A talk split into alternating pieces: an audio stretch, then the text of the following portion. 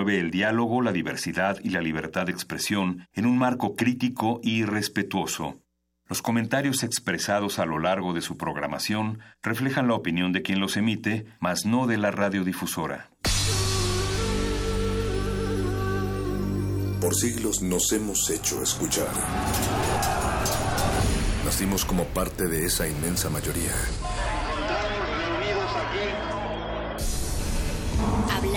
Escuchar. Debatir. Proponer. Cuestionar. Está en nuestra naturaleza. Seamos instrumentos de conciencia de nuestro pueblo. Usamos el sonido porque atraviesa obstáculos.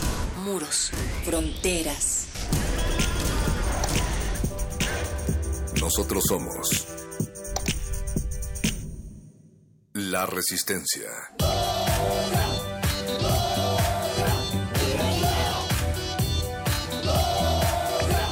Modulada.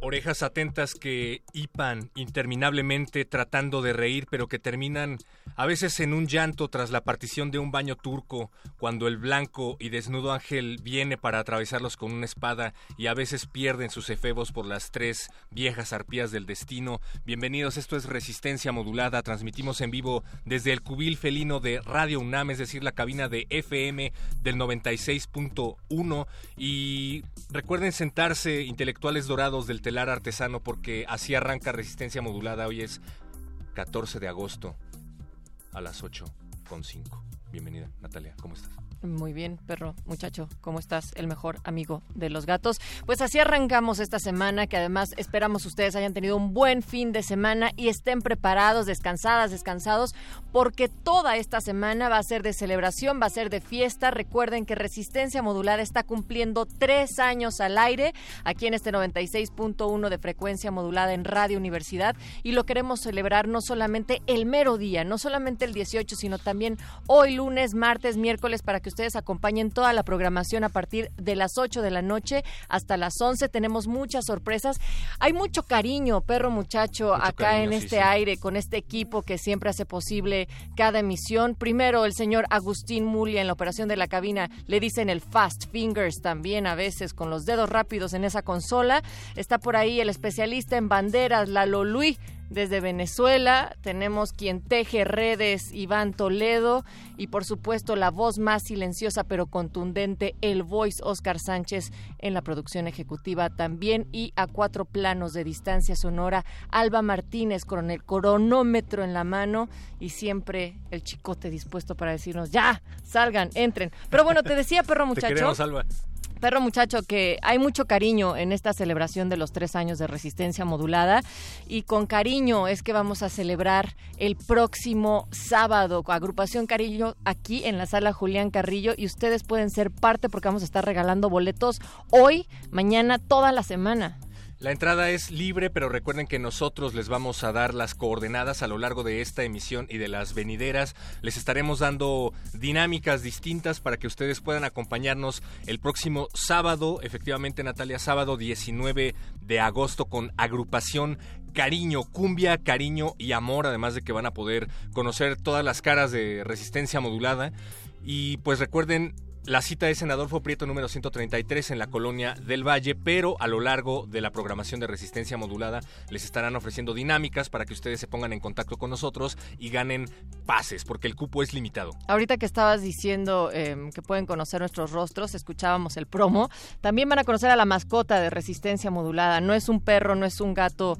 Quién sabe qué será y se aparecerá. Ese y hablando, hablando de la programación, perro, pues hoy, hoy en esta noche llega la literatura a través de Muerde Lenguas con libros, poemas cochinos, obscenos, groseros o sucios. Esos son el tema de hoy en el Muerde Lenguas con literatura croprolaria, corpolaria.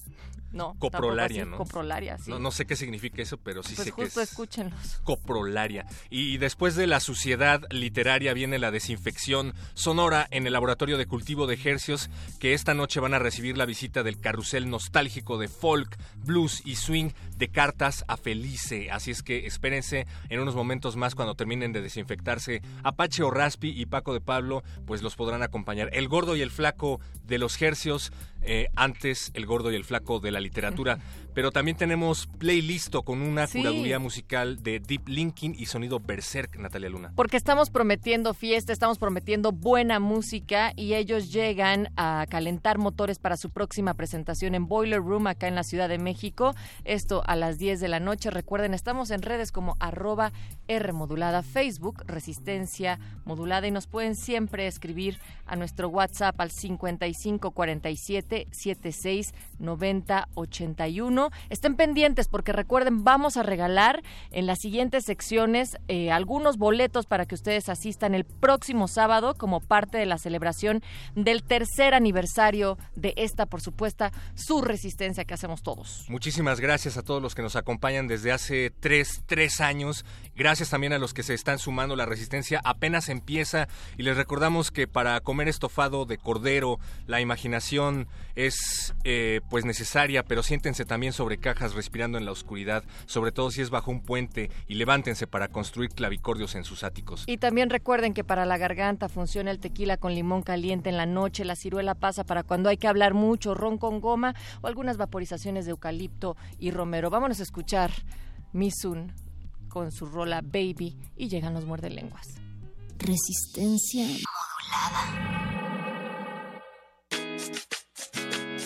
Hey, what's that?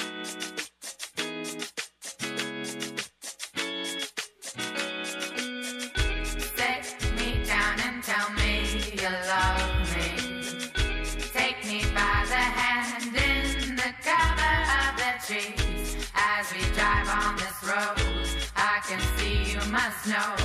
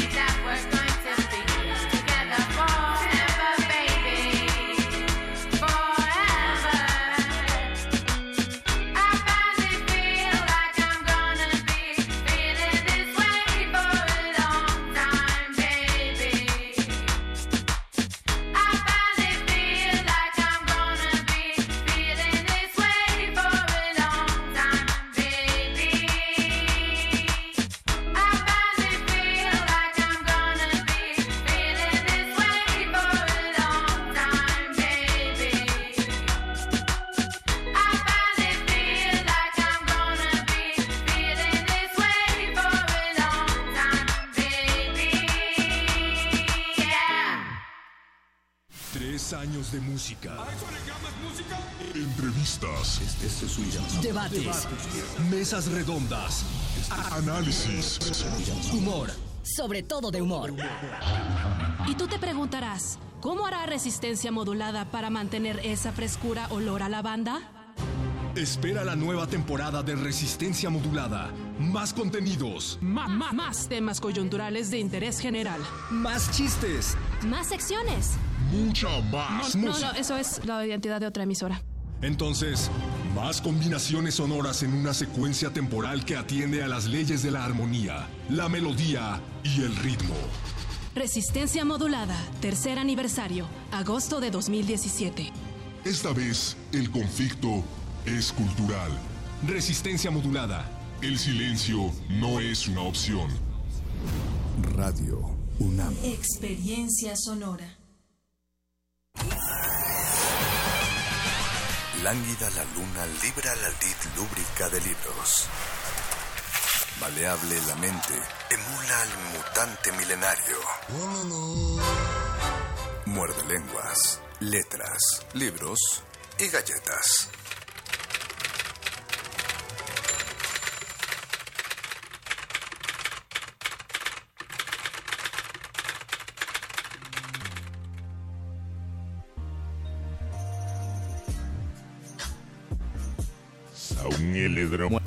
Muerde lenguas. Muerde lenguas. Muerde lenguas.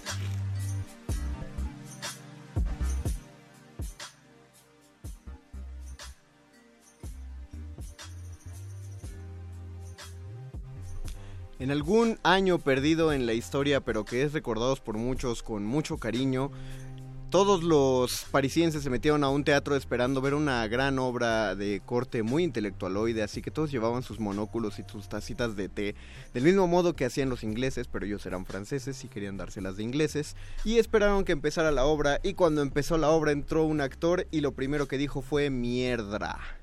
No dijo mierda, dijo mierda, y con eso causó un montón de revuelo. ¿En francés y... o en español? En francés, merda. Merde. Y ya nadie se acordó después de qué iba esa obra, eh, pero llamada Ubu Rey, pero a todo el mundo le escandalizó Las muchísimo. personas se colgaron de sus perlas, los monóculos se rompieron. Hubo, hubo gritos por ahí, algunas mujeres, damas de sociedad, se, se desmayaron en ese momento. Y todo porque en un espacio en el que se esperaba que no se dijeran palabrotas, se dijo una palabrota y aparte se dijo una palabrota mal dicha. Una palabrota mal dicha. Esa es nuestra introducción a la coprolalia. Y, y va a ser, todavía se va a poner más pestilente este programa y así los queremos recibir este 14 de agosto, son las 8 de la noche con 16 minutos y medio y los saluda desde este micrófono el Mago Conde. Y Luis Flores del Mal. A ver si puedo decir bien la palabra coprolalia. Coprolalia. Coprolalia. ¿pudiste? Coprolalia es la sensación de tristeza cuando alguien está muy lejos. Así que ya lo saben ustedes. Pongan en su Facebook. Yo tengo coprolalia. Pongan me causas pro- coprolalia. Me causas coprolalio, por favor. No es cierto. No, ahora sí hay que decir bien la definición de coprolalia, ¿no? A ver, ¿cuál es la definición de coprolalia? Es decir, eh, hablar con palabras... Bueno, copro viene específicamente de lo que tiene que ver con heces y desechos humanos. todo, lo que es, todo lo que sea copro será heces y desechos. Y lalia, pues es de hablarlo de, de ese modo, es decir, hablar con... Hablar de manera soez, hablar de manera cochinona y Una palabra pronunciar parecida la es cochinería. escatológico, ¿no? Cuando uno es escatológico también pronuncia la, la cochinada y la porquería. ¿Cómo? Ahí está. Cuando uno es escatológico o copro o tiene coprolalia. No, pero es que eh, es que escatológico es más una actitud ante la vida. Ah, muy bien. Por ejemplo, eh, podemos decir de las películas de Gloria Trevi que no eran en sí coprolálicas, no se pronunciaban las heces y los desechos humanos. Pero se manifestaban. Eh, exactamente, eran terriblemente escatológicos. Todos recordamos esa escena horrenda de la escuela donde los baños le explotan y bueno, no queremos. Dejemos que de eso hablen los de Derretinas en su sección de acerca de películas. Nosotros queremos invitarlos a que ustedes nos digan cuál es el texto que más asco les ha dado y estamos hablando O o que sea, nos, escrito. que nos hablen de textos donde se manifieste la mierda de alguna manera, metafóricamente o literalmente. ¿A ti ya te suena uno ahorita? Sí, me suenan dos cuentos maravillosos. A ver, nada más uno. recomendar. Uno, Nada más dilo lo- los así dos son de lo los dos son de Rubén Fonseca. Uno se llama Copromancia y es un hombre que sabe leer los, los desechos. Yo- na- nadie debería creerle a esa clase de gente, o sea, los de las artes mánticas crean lo que ustedes quieran, pero nadie debería creerle, y esto va para ti, señor Jodorowsky, que leen partes del cuerpo que uno trata de mantener fuera de la luz del sol. Eso- se llama... cuento. A lo mejor, a lo mejor me animo y lo traigo el, la- el otro miércoles. Vamos a ponernos todavía más cochinos el Y vamos a ponernos muy generosos, vamos a regalar muchas cosas en este Muerde Lenguas. Yo espero Ah, que sí. se puedan regalar muchas cosas, obras de teatro, conciertos. Espérense porque se va a poner sabroso. Ahorita todavía no ensuciamos la cabina del todo. Mientras ustedes nos escuchan en su baño, este, haciendo lo que es propio del cuerpo. O donde quieran. O donde quieran, nosotros vamos a, a la sección favorita de todos los muerde escuchas. A la sección favorita de todos los lunes, por eso la cabina todavía, todavía sigue limpia porque esperábamos visitas. En el momento que ya abandonen la cabina ya podremos empezar a ensuciarla de todo lo que Exacto. quieran dejar y podrán soltar todos los desechos que quieran soltar.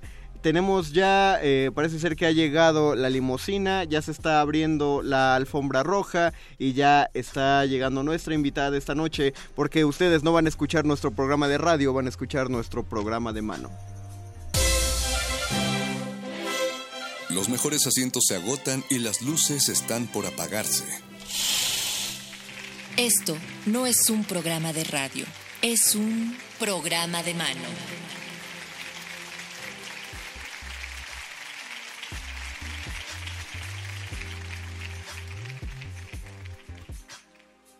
Les recordamos nuestras redes sociales, estamos en Facebook como Resistencia Modulada. Tenemos un Twitter, arroba R modulada. Tenemos un número de WhatsApp 5547769081 47769081. y un teléfono en cabina que todavía no les decimos. Porque deben esperarse a que Pues vamos se a ver, desarrolle el vamos a ver programa de a que mano. se desarrolle el programa de mano y para ello ya tenemos a Abigail Espíndola aquí esta noche en la cabina con nosotros. Bienvenida Abigail. Hola, hola, ¿cómo están? Estamos felices de, de que estés aquí, de que hayas aceptado la invitación, sobre todo con la premura con la que llegó.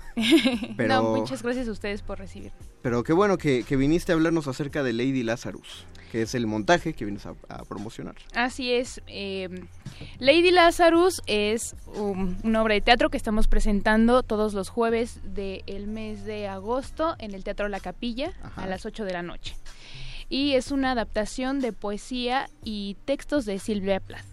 Eh, Tanto es eh, poesía de ella como de Ted Hughes y La campana de cristal, eh, su novela autobiográfica. Es una adaptación para teatro en miniatura, teatro de títeres. Tenemos máscaras, títere corporal, sombras.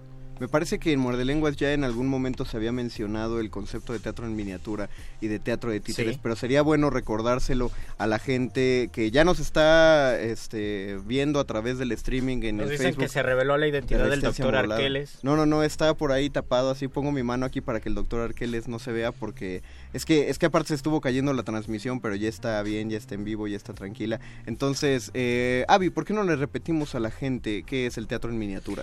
Mira, el teatro en miniatura es una técnica que surge eh, a finales del siglo XVIII, principios del siglo XIX, eh, como parte de una tradición que se llevaba a cabo en el teatro normal, entre comillas, ¿no? Porque, Entonces, ¿qué, es, no- porque ¿qué es normal en que el es teatro, normal en el teatro. Eh, y lo que sucede es que la gente salía de las obras de teatro y afuera les vendían sus recuerditos, ¿no? Entonces tenían eh, grabados de las actrices o de los actores más famosos que se presentaban en ese momento en las obras y la gente compraba estas em, planillas que además de tener actores tenía escenografía, vestuario, utilería, todo lo que tú podías ver en, en la obra adentro lo podías comprar. Y también, bueno, para las personas que no tenían como el acceso tan eh, a la mano, ¿no? De poder entrar al- a los teatros, eh, podían adquirir estas planillas Nos y llevarse la obra de teatro a su casa. Nos estás diciendo que la gente que va a ver a Lady Lazarus, ustedes hicieron planillas de ustedes para que la gente se llevara sus afiches de ustedes a su casa, No, no llevamos porque creemos Ah. que, que tienen que ir a vernos. que van a sacar la foto, ya tienen celulares para llevarse grabados del momento. Así es. Eh, pero bueno, así es como, como comienza el, el teatro en miniatura, comienza en las casas de las personas, en las salas, es un teatro bastante íntimo. Em, Pero la gente actúa, son. Son O- representaciones. o se mueven solos esos objetos. Es- ¿Están debajo ustedes? ¿Cómo es? No, no entendí. Ah, ha- hay un juego entre el objeto y el actor y el Ah, titiritero. Entonces de pronto te conviertes en titiritero, digamos, y entonces estás dándole vida a un objeto inanimado. Y eh, de pronto el eje central de la acción dramática resulta que es el actor. Entonces hay un juego entre estas dos, entre est- estos dos em, ejes ¿no? de, de la obra de teatro. Eh, de repente aparecemos, desaparecemos, tenemos como algunos trucos por ahí, ¿no? Que parece que alguien ma- que algo está sucediendo y, y, y sus- y pasa solo, ¿no? Pero siempre está en las manos de los de los actores atrás de, de estas cosas. ¿Y por qué eligieron a estos poetas? Que me los repites. Sí, Ted Hughes Ted y Hughes. Silvia Plath. Sí.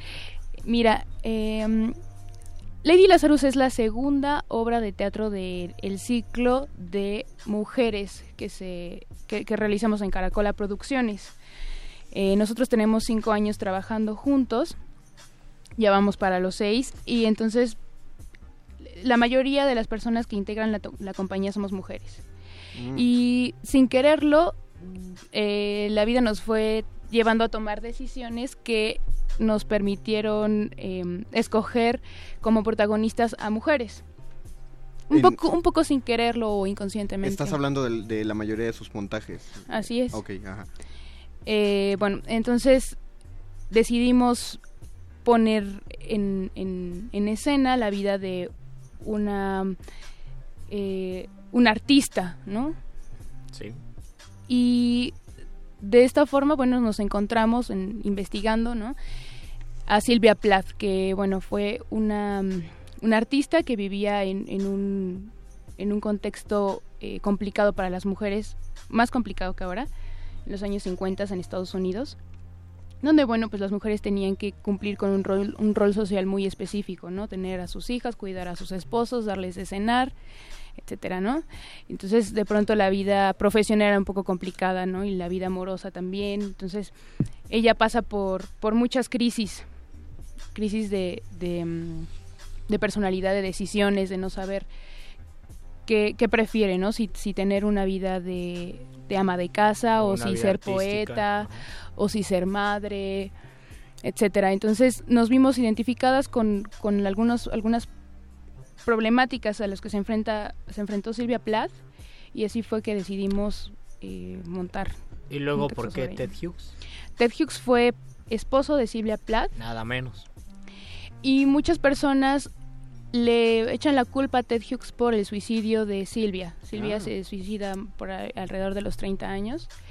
Eh, ella tenía una enfermedad mental, tenía este ciclotimia, me parece que se llama. Entonces, eh, en uno de estos de estas crisis decide meter la cabeza al horno y enciende, enciende el gas y se queda dormida, ¿no? Entonces, eh, muchas personas le echan la culpa a Ted Hughes porque él le, pues, le fue infiel eh, en esa etapa, ¿no? Y muchos piensan que es que fue por esa Que fue razón. como el, el detonante para Así que es. Y entonces nosotras decidimos que podíamos ponerlos a dialogar, ¿no? Y, y Ah. que Ted Hughes también tuviera voz en la obra, ¿no? Y nos explicara cómo se sintió en ese momento a través de su poesía. Entonces desmitifican eh, cualquier creencia que pueda haber y, y ponen un contexto como de ambas partes o, o sí prefieren tomar más la pues la perspectiva de Silvia Plata. Pues mira, en escena hay tres actrices y las tres actrices somos Silvia Plath. Ah. Y solamente hay un actor y es Ted Hughes. Entonces sí, sí está recargado hacia uno de los lados. Ajá. Sin embargo, se escu- escuchamos las, las voces de los dos y a los dos les damos eh, peso e importancia en, en la obra. Y conforme avanza la obra se, se conoce este contexto, es decir, para las personas que tal vez no estén familiarizadas con la obra, pueden llegar a entender el contexto con de una escritura, un escritor, que se conocen, que son esposos y ella tiene que asumir ciertos roles y además ser escritora. Hay señales de eso en la obra.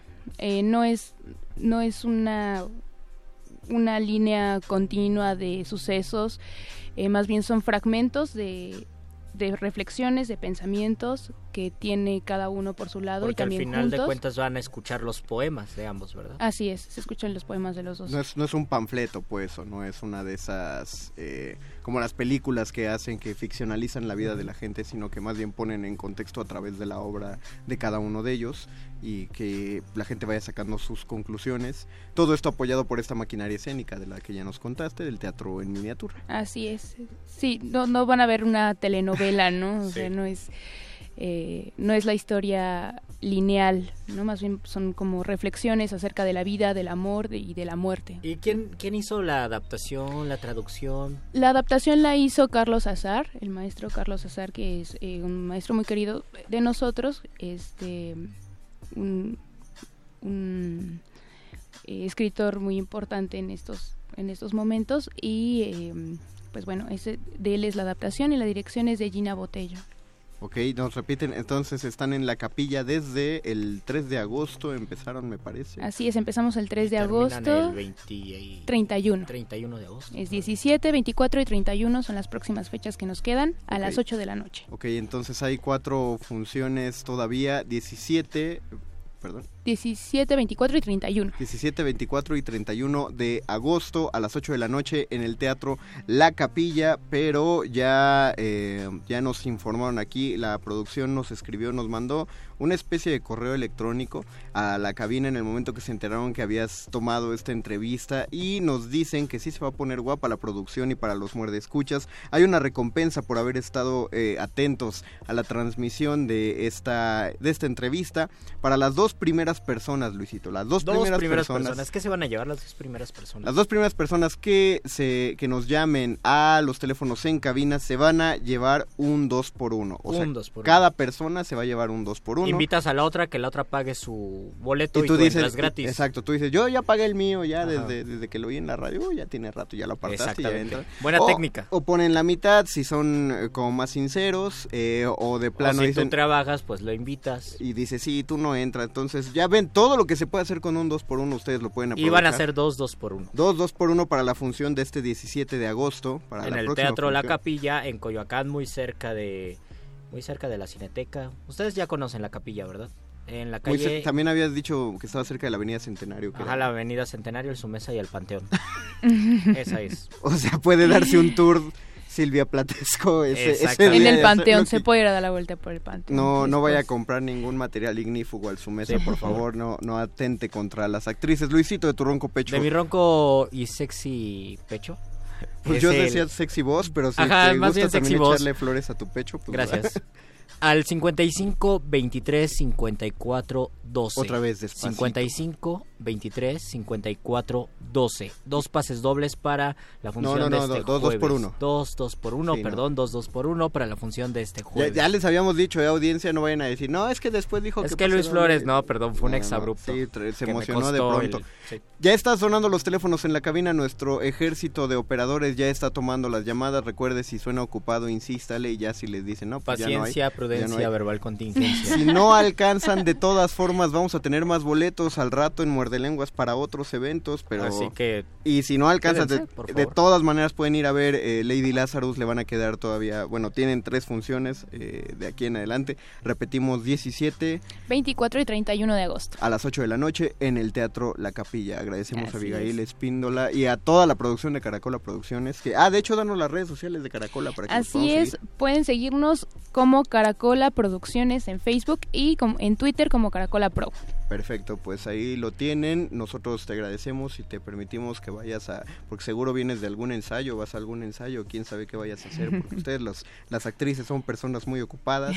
Entonces nosotros vamos a hacer mientras una pausa musical, vamos a escuchar, eh, Luisito, uno no escucha nunca suficiente escape, mucho menos en la radio. Yo estaba a punto de leer Skype y eso que yo escuchaba escape cuando iba en el CCH. Entonces, pero Así tú- que va a ser un gusto volver a escuchar Es escape. que como lo comprabas afuera del CCH, afuera del CCH Por escribían supuesto. escape fonéticamente, Ajá, entonces era escape. es- escape, no sabían que se escribía escape. Vamos a escuchar, como estamos hablando de Coprolalia, a la mierda, porque eso sí se puede decir aquí en Radio Nam, que lo están Y les escuchando. deseamos mucha mierda también. Mucha mierda a Lady Lazarus. Muchas gracias. Y regresamos a Muerde Lenguas.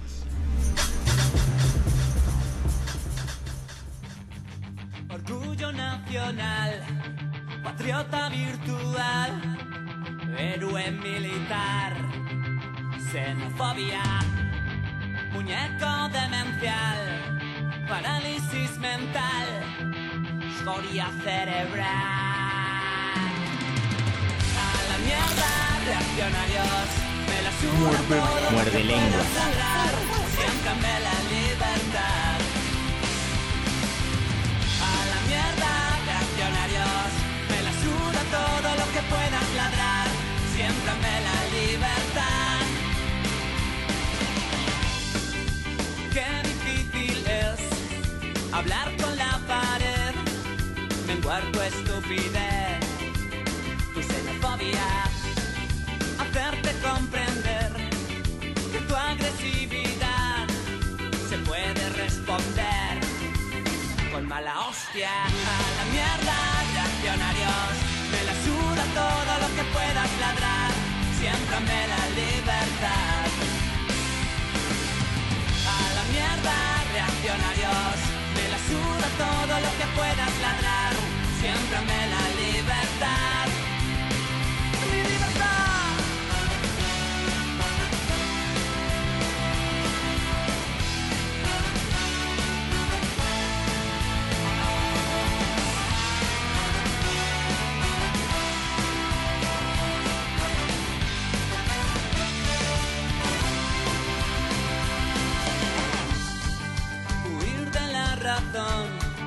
Perder la dignidad, tu forma de pensar. Te quiero recordar que somos muchos más y vamos a combatir tu xenofobia. A la mierda, reaccionarios, me la suda todo lo que puedas ladrar, siémprame la libertad. La mierda, reaccionarios, me la suda todo lo que puedas ladrar, siémprame la libertad. Mi libertad.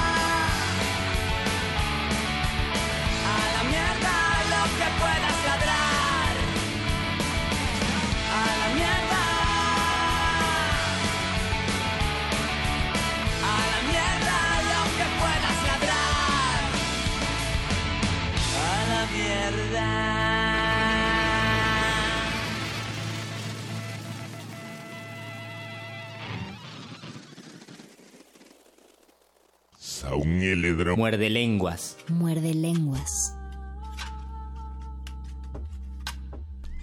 Esto fue a la mierda de escape. Se acabaron las placas con el nombre de Bort. Repito, ya no tenemos placas con el nombre de Bort. O sea, se- ya no están los dos, dos por uno para Lady Lazarus. Pero, Luisito Flores, todavía tenemos. Tenemos más boletos. regalos de nuestro generoso equipo de resistencia modulada al que todos pertenecemos. Porque, ¿qué crees, Luisito? ¿Qué crees que va a pasar exactamente en cuatro días? En cuatro días exactamente vamos a cumplir tres años al aire, tres años de resistencia. Qué rápido pasa el Ya tiempo. tres años de estar resistiendo. Yo era un bebé cuando. Entré aquí. No tenías ni bigote. No tenía ni mano. bigote No, y ahora tengo un este poquito. tamaño. Estaba chiquito, Así era, era virgen. Era virgen de cabina Ok. de radio. Eso fue demasiado lejos. Y lo vamos a celebrar el próximo sábado. ¿Qué es el sábado? 14, 15, 16. 19. Un 19. día después, porque el 18 es cuando cumplimos. El sábado 19 de agosto vamos a celebrarlo con un concierto con agrupación Cariño en vivo. Desde la sala Julián Carrillo de Radio UNAM, pero este evento es tan magno, es tan impresionante que la gente se conglomera para entrar, entonces nosotros vamos a tener que tenemos es, es por- organizarnos. es por lista, pues, o sea, para entrar Sí. te- eh, va a haber boletitos, pues, boletitos gratis, nada se va a vender, pero se van a repartir.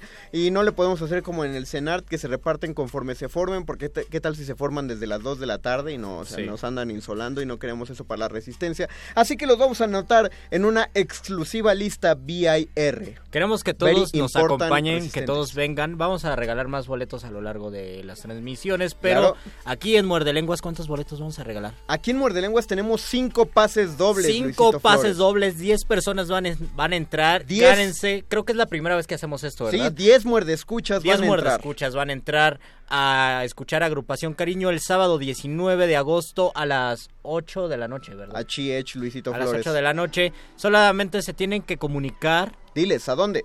Al 55 23 54 12. 55 23 54 12. Pidan su boleto para Agrupación Cariño y tienen su pase doble. Dejan su nombre, ese día se vienen con una identificación oficial y ya los dejaremos pasar. Pueden llamar a lo largo de la transmisión y, y así van a venir a ver a Agrupación Cariño. Recuerden, Ya- 55 23 54 12. Si no alcanzan, estén atentos en las transmisiones de resistencia modulada, por favor. Es su momento de pedirle, a de pedirle en persona a Luisito Flores que les escriba una décima. Vienen aquí el concierto, acaba el concierto, antes del concierto, ahí está Luisito Flores pululando. Escribiendo décimas. Escribiendo décimas para toda la... Ya dijiste, ya para A toda la si si resistencia que venga y lo pide, va a estar regalando versos. 55, 23, 54, 12. 12. Te falta ahí un número en el 12, Betoques. Estamos hablando acerca de coprolalia. ¿Qué es la coprolalia? Todo aquello que se menciona que incluya. ¿Qué dijimos, Luis? Que incluya Pipí. vómito, pipí y popó. Pipí, popó, vómito, mocos.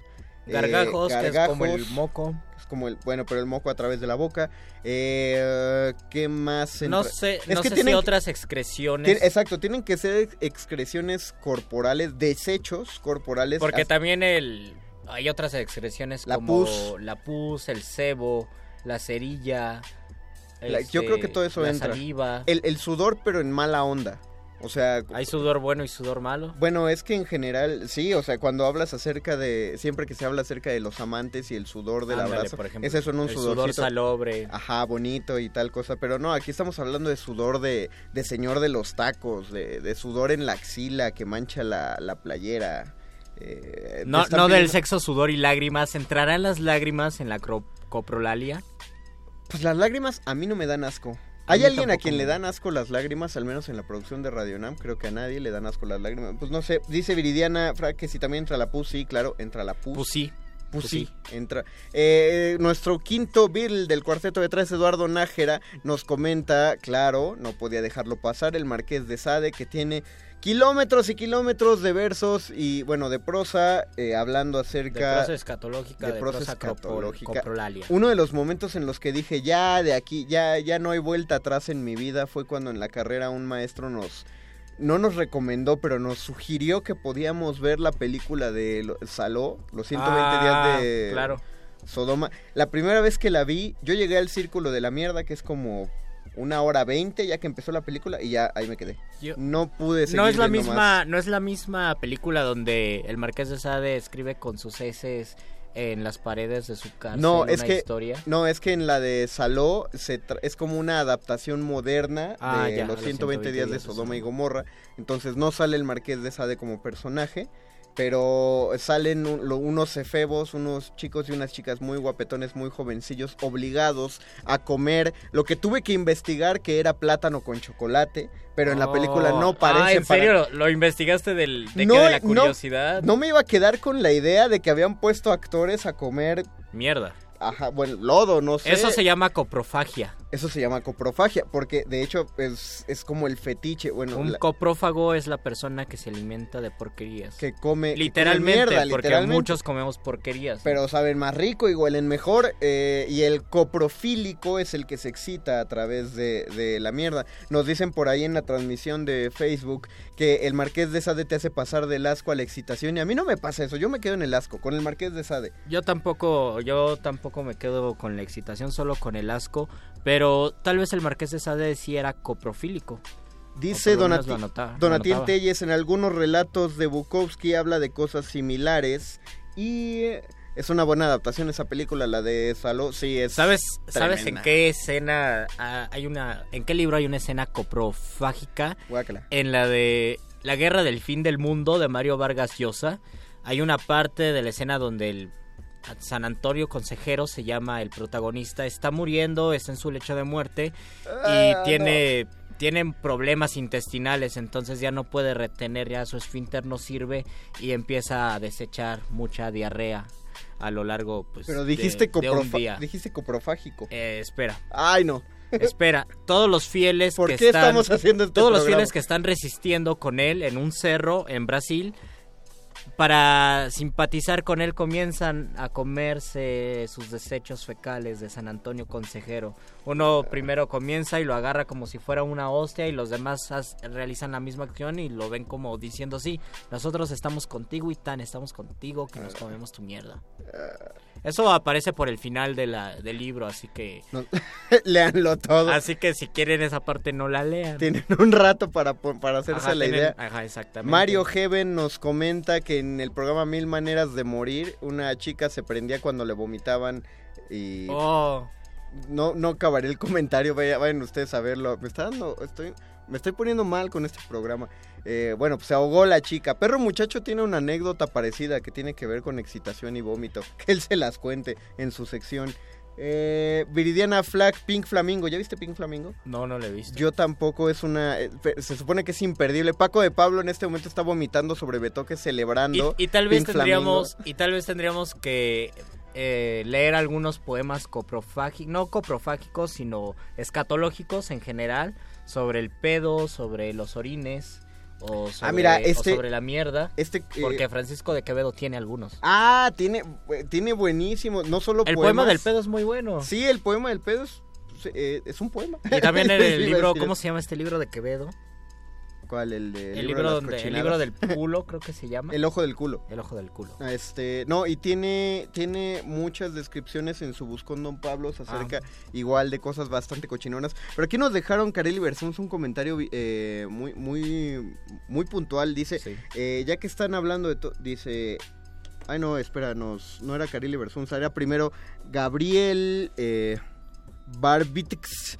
Mago Castañeda ¿Qué nos dice, dice? ya que hablan de todo esto, incluyan la montaña mágica, porque Hans Castorp se enamora de las glándulas sebáceas de Claudia. Ah, qué- Órale, qué romántico. Sí, eso sí, a mí sí. Y yo, y yo estaba pensando en otro gran libro, Don Quijote de la Mancha. Claro. En un ataque de pánico, Sancho Panza no quiere ir a, a defecar en algún... No quiere alejarse Ah, de no, su no quiere alejarse de su señor y del caballo. Entonces, mientras Don Quijote le cuenta una historia, este Sancho comienza a defecarse en los pantalones del miedo que tiene de avanzar unos cuantos pasos y defecar ahí en- atrás de un árbol. Y Y, Don Don Quijote, Quijote le dice, empieza a oye, oler". oye, esto huele muy feo, ¿qué está pasando? ¿Qué- Y Sancho dice, no, pasa no pasa nada, pero Debe es la haber- descripción. de Debe la haber diablitos alrededor, huele a azufre. Carelli Versunza dice, claro, en el libro Como agua para chocolate, la hermana de Tita muere por problemas intestinales, no podía hacer popó, todo lo retuvo. Yo me acordaba que al menos en la película sufría de flatulencias muy constantes y que... Y de hecho eso tiene... Bueno, como todo tiene su explicación según emocional. ¿no? Sí, sí, o sea... El estreñimiento es incapacidad de... El estreñimiento, ve- ve- eh, cuando quieran somatizar una enfermedad, solamente descríbanla tal cual. El estreñimiento es la incapacidad de soltar la mierda. Exacto. Es decir, te- Metafórica y literalmente. Metafórica y literalmente, te quedas con todo dentro. Gabriel nos vuelve a comentar Góngora también. con- Góngora también. can- ¿Con qué es cosa y cosa? Ah, Ah, vamos a a, ver, buscarlo, vamos a anótalo. buscarlo porque- Para el miércoles lo vamos a leer. Gracias, ¿cómo no? Sí, no, no teníamos ese dato, Gabriel, te digo. No, no, no, no, no, no, no, no se cancela. Ahí está, perdón, estábamos cancelando el video, pero no hay, no hay, cance- no hay que cancelarlo. Eh, en la vida del Buscón, Don Pablo, te digo también, pero vamos a traer bien esos extractos. Porque ¿cuándo se inventó el inodoro? En el siglo XIX me parece. No, pero depende de inodoro como lo conocemos el inodoro ahora. como lo conocemos ahora se llama inodoro porque es la negación del olor. Gracias Se a... supone. Ajá, se, su- se supone. Porque no, sí. no conozco Porque un no- inodoro inodoro. En mi caso... bueno, el hecho es que cuando hay agua, eh, el olor de los desechos no es tan fuerte como antes. Ah, Pero sí. eso es hasta el siglo XIX y por eso se llama inodoro, porque es la negación del olor.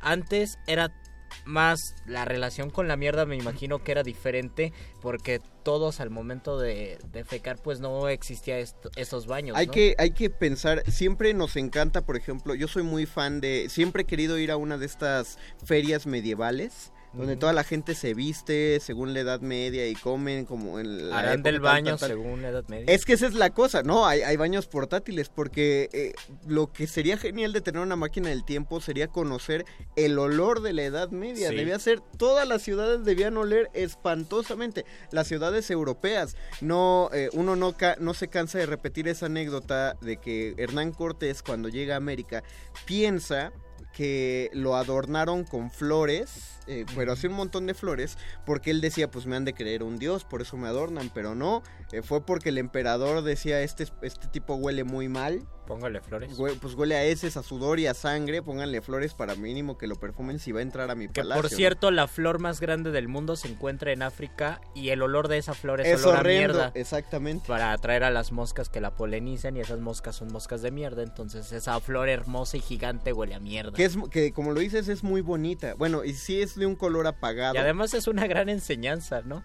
A. El- una flor, una flor inmensa es un símbolo, la flor inmensa que es eh, sinónimo de hermosura, de belleza, de fugacidad, es algo que también huele a mierda. Ya lo dicen los Simpson parafraseando a Shakespeare. Una rosa con otra rosa seguiría oliendo a rosa. Al menos que se llame apestosa. Nadie regalaría una pestosa. Exactamente. Ah, mira, te co- conoces a los clásicos, Luisito Flores, qué bueno. Y ya que estamos citando a los clásicos y que ya, ya, qué bueno que prendieron el aire porque me estoy, eh, pues me estoy refrescando. O sea que, Estamos sacando sudores. no, no, no, es que está basqueado de verdad. Ah, ya. No sé por qué, continu- por, por qué se continúa este tema tanto.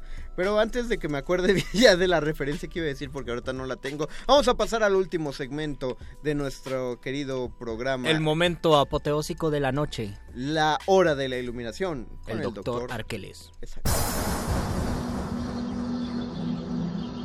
Cuando la primera duda del hombre surgió, el universo respondió con el conocimiento en forma de persona. Una persona con suéter.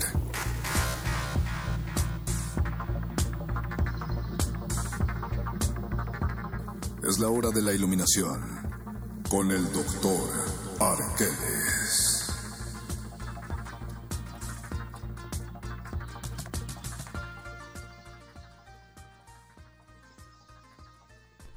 Y con el fondo musical más simpático de toda la radio mexicana llega el doctor Arqueles hasta los micrófonos de Radio UNAM. Bienvenido, querido doc.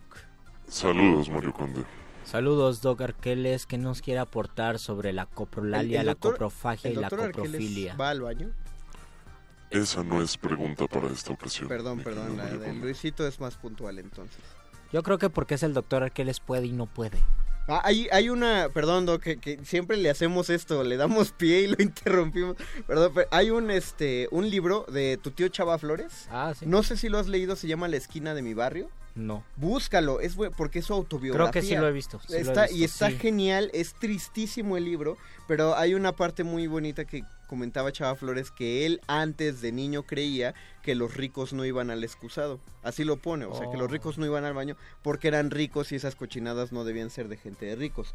Y luego dijo que no le tomó mucho tiempo después pensar que los ricos debían ir más al baño porque debían tener más más comer. ingesta diaria, entonces Y ahora más no es difícil pensar que los desechos pueden ser más olorosos por el tipo de comida condimentada, tal vez. Hagan el experimento. Me encanta tu, tu imaginación, Luisito Flores Doc. Este, Mario, porque es muy, yo muy gráfico. quiero hablar un poco sobre la relación que tiene la coprolalia con la obscenidad, precisamente porque Oh. según una definición clínica, eh, la coprolalia es una especie de deformación biológica y psicológica que lleva a las personas a hacer uso de lenguaje obsceno y a hablar precisamente solo sobre obscenidades. Según eh, la raíz etimológica de obsceno, esta palabra se relaciona con enfrentarse a algo que está sucio y se vincula precisamente con algo indecente que no tiene pudor o que ofende a los sentidos. Por lo tanto, la coprolalia, como lo vivimos diariamente, está cerrada y censurada dentro de este sistema de orden moral, moral y social. Sin embargo, habría que pensar precisamente cómo funciona lo obsceno en la era contemporánea. Es obsceno decir caca, pedo, pis. O es obsceno ver a una mujer desnuda, completamente operada y llena de botox. Ahí precisamente está el juego. ¿Por qué seguiría siendo obsceno hacer un uso del lenguaje supuestamente inapropiado? ¿Y por qué no sería obsceno ver una imagen que tal vez para ciertos eh, cánones estéticos o para un orden de, de ideas que tendrían que ver con una tradición de buen aspecto? Eh, Estamos de acuerdo entonces en que lo esté, todo lo estético es construcción social. Claro, y lo obsceno también, Mario Conde. Todo, no, claro, todo lo obsceno es... es Pero no que- hay algo biológico en el hecho que, de que huela mal o el olor de la mierda es una construcción social. O, o- o que resulte insoportable. Es insoportable construcción social. porque instintivamente nos lleva a hacerlo a un lado. Finalmente, ahí tendría que ver todo el carácter eh, médico y clínico también, precisamente porque la cercanía con, con estos materiales genera infecciones y las bacterias que se encuentran en los desechos humanos, y no solamente humanos, pueden generar enfermedades Bueno, hasta mortales sí. durante ciertas épocas. No, no, no, sí, no, no estamos diciendo que hay que convivir con nuestras propias heces, ¿no? Pero eh, decimos, eh, no, no es lo mismo decir, ah, esto lejos de mi comida, a decir, eh, ah, guácala, qué asco, no hagas del baño en casa ajena. digas baño. No digas baño, no digas voy al baño. eh, esa Que por cierto, todas las palabras relacionadas con la mierda son eufemismos. Sí, claro, porque dices... Todas. Baño es eufemismo. Excusado es eufemismo. Retrete es eufemismo. Porque si te das cuenta, dices, cuando uno dice... Inodoro es eufemismo. Voy al baño, podrías ir a lavarte las Incluso ¿Así como está dices, dicho? incluso cuando dices el voy a sacar al perro al baño, literalmente no va al baño el perro, va al jardín. Todo se condensa en el famoso pudor, muchachos. Exacto. Precisamente ahí la mención de que lo obsceno sería algo sin pudor. Hay cualquier cantidad de cosas que ocurren hoy en día y que se hacen sin pudor y sin embargo son aceptadas dentro del sistema social o cultural o de la cultura pop, por llevarlo a un término más específico. Como Como llevar una playera de la América. O como lo que hacía Miley Cyrus, por ejemplo. ¿Qué hacía? Ah, claro, sus tipos de vestuario, sus gestos, sí, sí es por ahí. Sí, ¿no? precisamente. Hay, hay gente que lo consideró muy escandaloso. Hay Ah, poco nosotros- pudor en eso, dentro de una tradición moral, sin embargo no está bañándose en mierda. Y por otro lado hay artistas, hay un movimiento artístico, el arte povera, que se enfoca en, en- en el uso de este elemento escatológico. Pero eh, yo me he dado cuenta que el pudor todavía va muchísimo más allá, Doc. Eh, una, una de las cosas que, que he notado eh, desde el teatro es que hay gente que admira a los actores o le dan risa a los actores solo porque el actor es capaz de hacer caras y de hacer gestos con el cuerpo raros frente a la gente. Ya solo porque los ven hacer eso ya les causa mucha risa, justo porque lo que están pensando es que ellos tendrían mucho pudor de expresarse de ese modo frente a la gente, cuando todos lo hacíamos de niños, por ejemplo. Y esa es la delgada línea que tiene precisamente el pudor como un límite y como un marcaje para ciertas cosas como obscenas o como no obscenas. De hecho, tiene un trasfondo psicológico que no sé Exacto. si sea real. El hecho, por ejemplo, de soñar con mierda, algunos lo asocian con dinero. Yo no sé por qué se asocia con dinero. Tendríamos que preguntarle a alguien que sea muy. Vamos a, inves- supersticioso. vamos a investigarlo Vamos para el miércoles. sí, y también existe la posibilidad de que gracias a la mierda los jardines crecen y las flores existen y la mierda es el abono. Eso es Entonces no todo es malo. Y ahí precisamente lo obsceno adquiere un valor agregado o, o más bien se valoriza de una manera distinta que no tiene que ver con sistemas morales. Lo obsceno también puede enseñarnos muchas cosas. Simplemente leer un libro de Sade, por muy asqueroso que pueda llegar a ser, nos va a enseñar bastante. Vamos a leer más fragmentos, o no, más bien no más, sino vamos a leer fragmentos escatológicos el próximo miércoles. Por ahora tenemos que cerrar este muerde lenguas, no sin antes que Luisito nos diga esa otra recomendación que ya nos había prometido. Tienen que buscar el libro, es un libro que se llama Excreciones y Desatinos, Secreciones, Excreciones y Desatinos. Es un libro que publica Cal de Arena de Rubén Fonseca. Búsquenlo, yo creo que está en varias librerías. Es una colección de cuentos de Rubén Fonseca y es un cuento dedicado a cada secreción o excreción. Órale. Semen, Chido. lágrimas, moco, pipí, caca, de todo. Y son cuentos muy buenos. Hay unos que están construidos de una forma genial y esta narrativa tan ágil que tiene Rubén Fonseca es muy recomendable. A mí me gustó mucho. Voy a empezar a leerlo porque siempre lo recomiendo. Excreciones, secreciones y desatinos. Agradecemos a Lalo Luis y a Betoques haber estado en la producción, a todos los que están apoyando como Paquito de Pablo, Perro Muchacho, Mauricio Orduña. Gracias en la operación técnica Agustín Mulia. Eh, nosotros los dejamos. Recuerden que a continuación viene la nota nostra y después cultivo de hercios. Perdonen a los, perdonen cultivo de ejercicios por dejar nuestra porquería aquí. Disculpen, va, está medio sucio, pero limpien un ratito. Se despiden de estos micrófonos el Mago Conde. Luis Flores del Mal. Y el doctor Arqueles. Los dejamos con Molotov y mi agüita amarilla. Oh.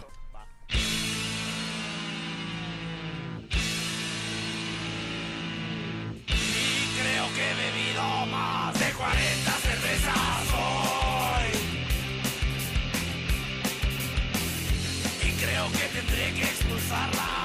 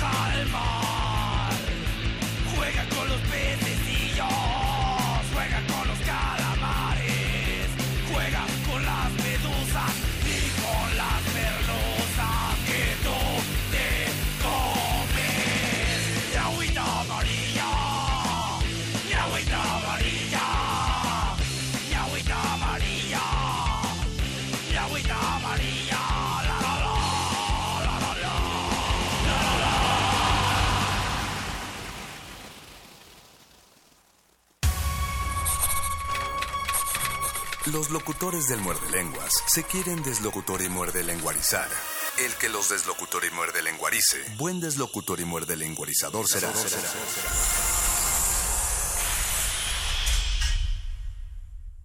Resistencia modulada. El mundo necesita creatividad, los medios, imaginación y tú, la oportunidad de traducir tus ideas en papel. Radio UNAM te invita al taller de guionismo para medios, Storytelling, impartido por Alejandro Valdés Barrientos. Del 21 de agosto al 14 de septiembre, todos los lunes y jueves de las 18 a las 21 horas en el aula 12 Radio UNAM, Adolfo Preto 133, Colonia del Valle. Costos e inscripciones en www.radiounam.unam.mx. Tuya es la voz y de todos el cine, la radio y la televisión. Radio UNAM, experiencia sonora. Inmersión a los espacios arquitectónicos emblemáticos del país es lo que ofrece la muestra Cándida Hofer en México, conformada por una selección de 38 fotografías con imágenes del Teatro de Gollado, el Hospicio Cabañas de Guadalajara, el Teatro Juárez de Guanajuato, el Palacio de Bellas Artes, la Biblioteca Vasconcelos, la Catedral Metropolitana. Cándida Hofer en México se puede visitar en el antiguo Colegio de San Ildefonso, centro histórico de la Ciudad de México.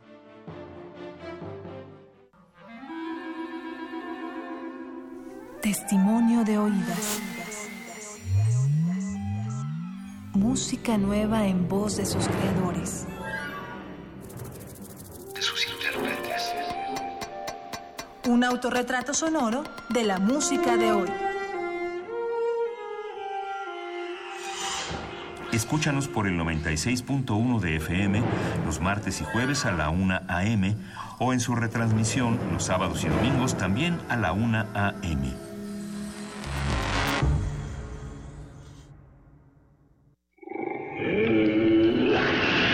En la UNAM se escriben historias de éxito. En Fundación UNAM hacemos que estas historias sean posibles ya que becamos anualmente a más de 68 mil universitarios. Súmate 5340-0904 o en www.funam.mx. Contigo hacemos posible lo imposible. Resistencia modulada. Resistencia modulada.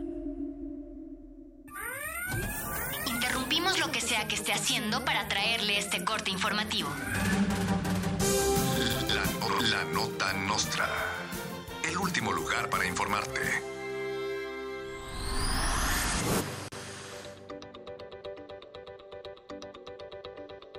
Carlos Salinas de Gortari ofrece al INE para vigilar las próximas elecciones en Venezuela.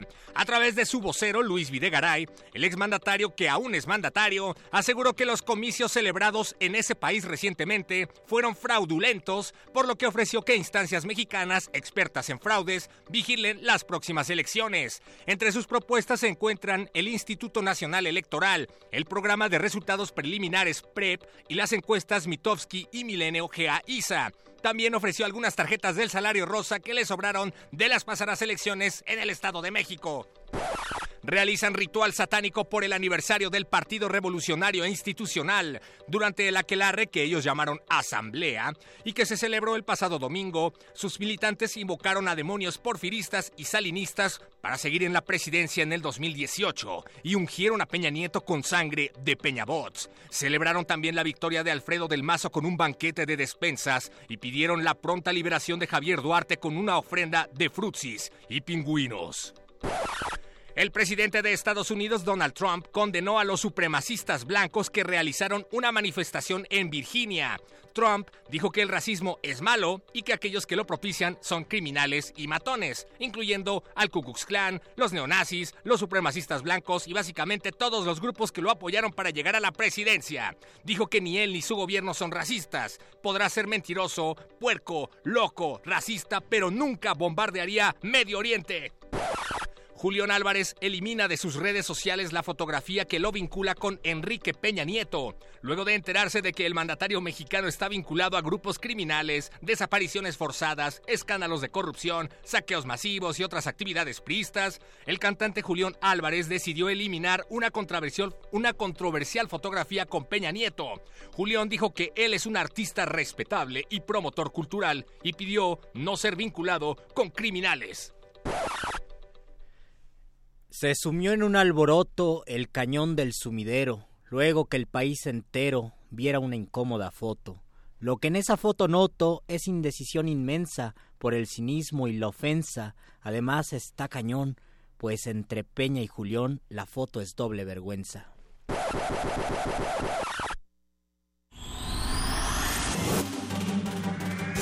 Estas fueron las últimas noticias que debiste recibir.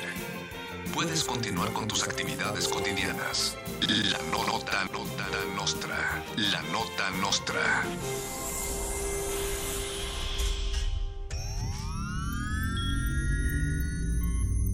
Hemos visto historias que definen la identidad de una época.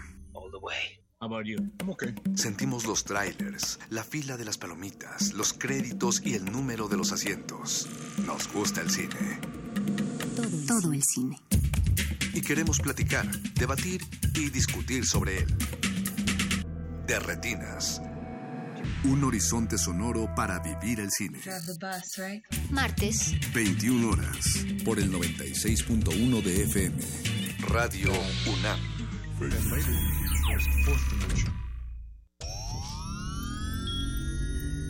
Imagina una habitación donde puedas hablar de gustos que a nadie le has confesado. Una habitación donde puedas sentir otra piel tan solo con escucharla.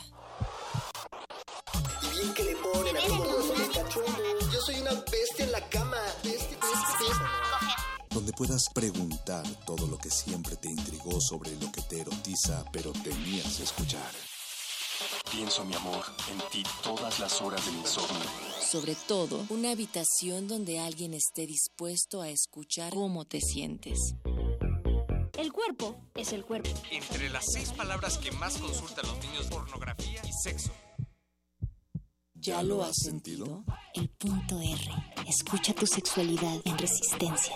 Martes, 22 horas. Por el 96.1 de FM Radio UNAM.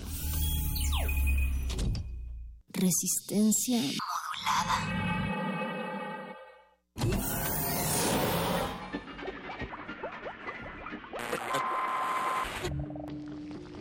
Entre los brotes culturales silvestres y la hidroponía acusmática se encuentran las conversaciones cantadas. Estudiamos el milagro de la música libre en el aire. Cultivo de hercios. Frescura en la flora musical.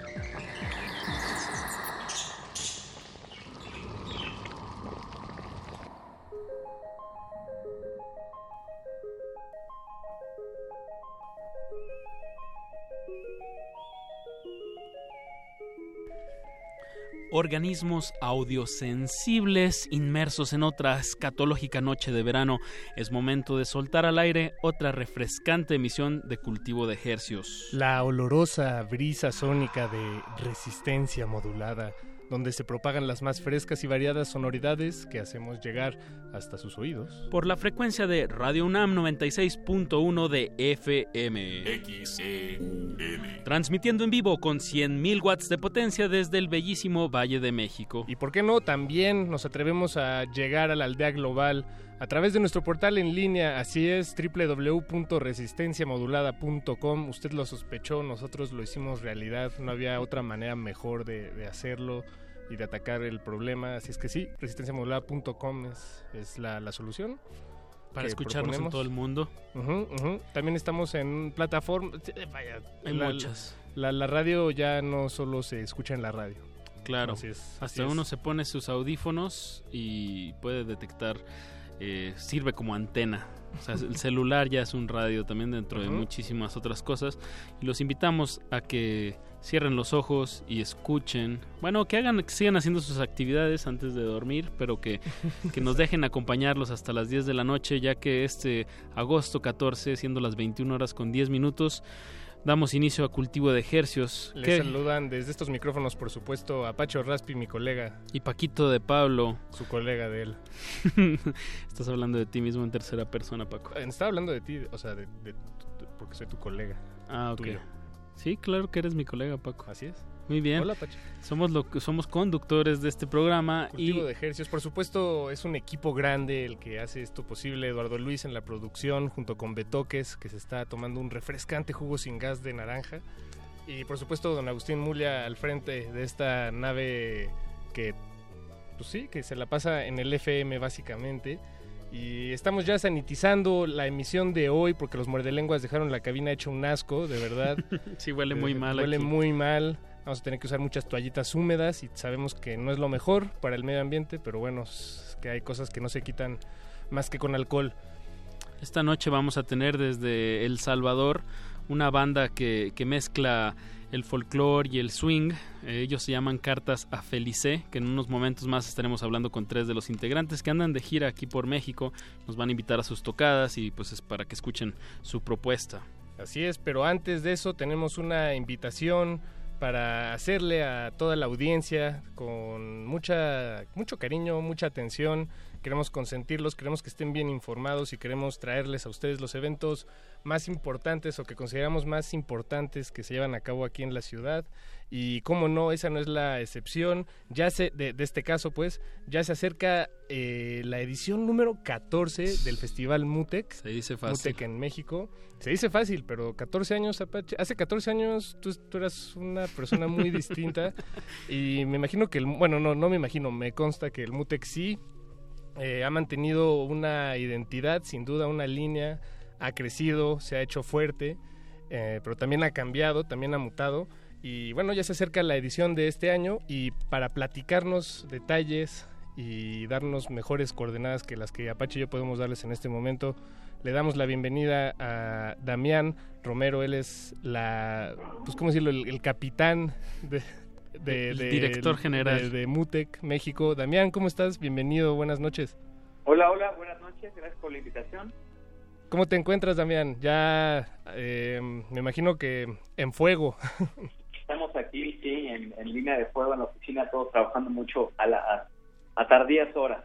Buenísimo. Se, se, se antoja porque, porque se, sabemos que están trabajando en un proyecto que, bueno, de- del que mucha gente, y nosotros nos incluimos, eh, somos fanáticos y hemos seguido desde casi su primera emisión aquí en México, Damián. Entonces, bueno, pues qué, qué envidia que andan por allá. Bueno, aquí hay mucho trabajo que hacer por si gustan. Exacto. Buenísimo. Eh, oye Damián, pues pues eh, platícanos, digo, el- no no todos no todos todo el tiempo están enterados de, de qué es Mutec necesariamente. Si nos pudieras ayudar con pues con un breve resumen para la audiencia, qué, es Mutec, qué, qué tienen planeado para, para este año.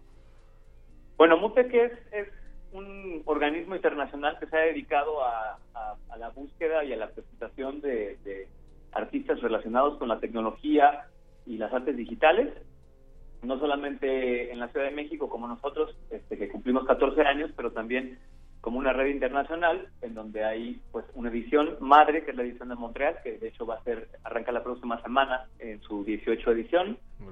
Eh, está la edición de Barcelona, que cumplió ocho años este año. Eh, está la edición de, de Buenos Aires, que arranca su primera edición justamente ahora en el mes de septiembre. O, o sea, México fue de los primeros países que se sumó a esta, a esta iniciativa. Canadiense. Sí, definitivamente, eh, digamos que a nivel Latinoamérica, pues es, es- es la es la, la, la edición más fuerte después de Montreal y también la más grande, pues en- en- a nivel global. Ahorita están esas ediciones, está la edición de Japón también, que es la se va a celebrar en el mes de noviembre la segunda edición.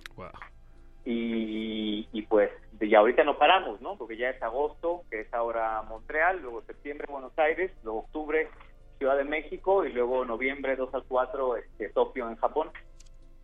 La, la edición eh, 14 aquí en México se celebra el 15 de octubre. Del 11 al 15. Ah, del, Del 11. on- sí, del 11 al 15 de octubre de, Exactamente.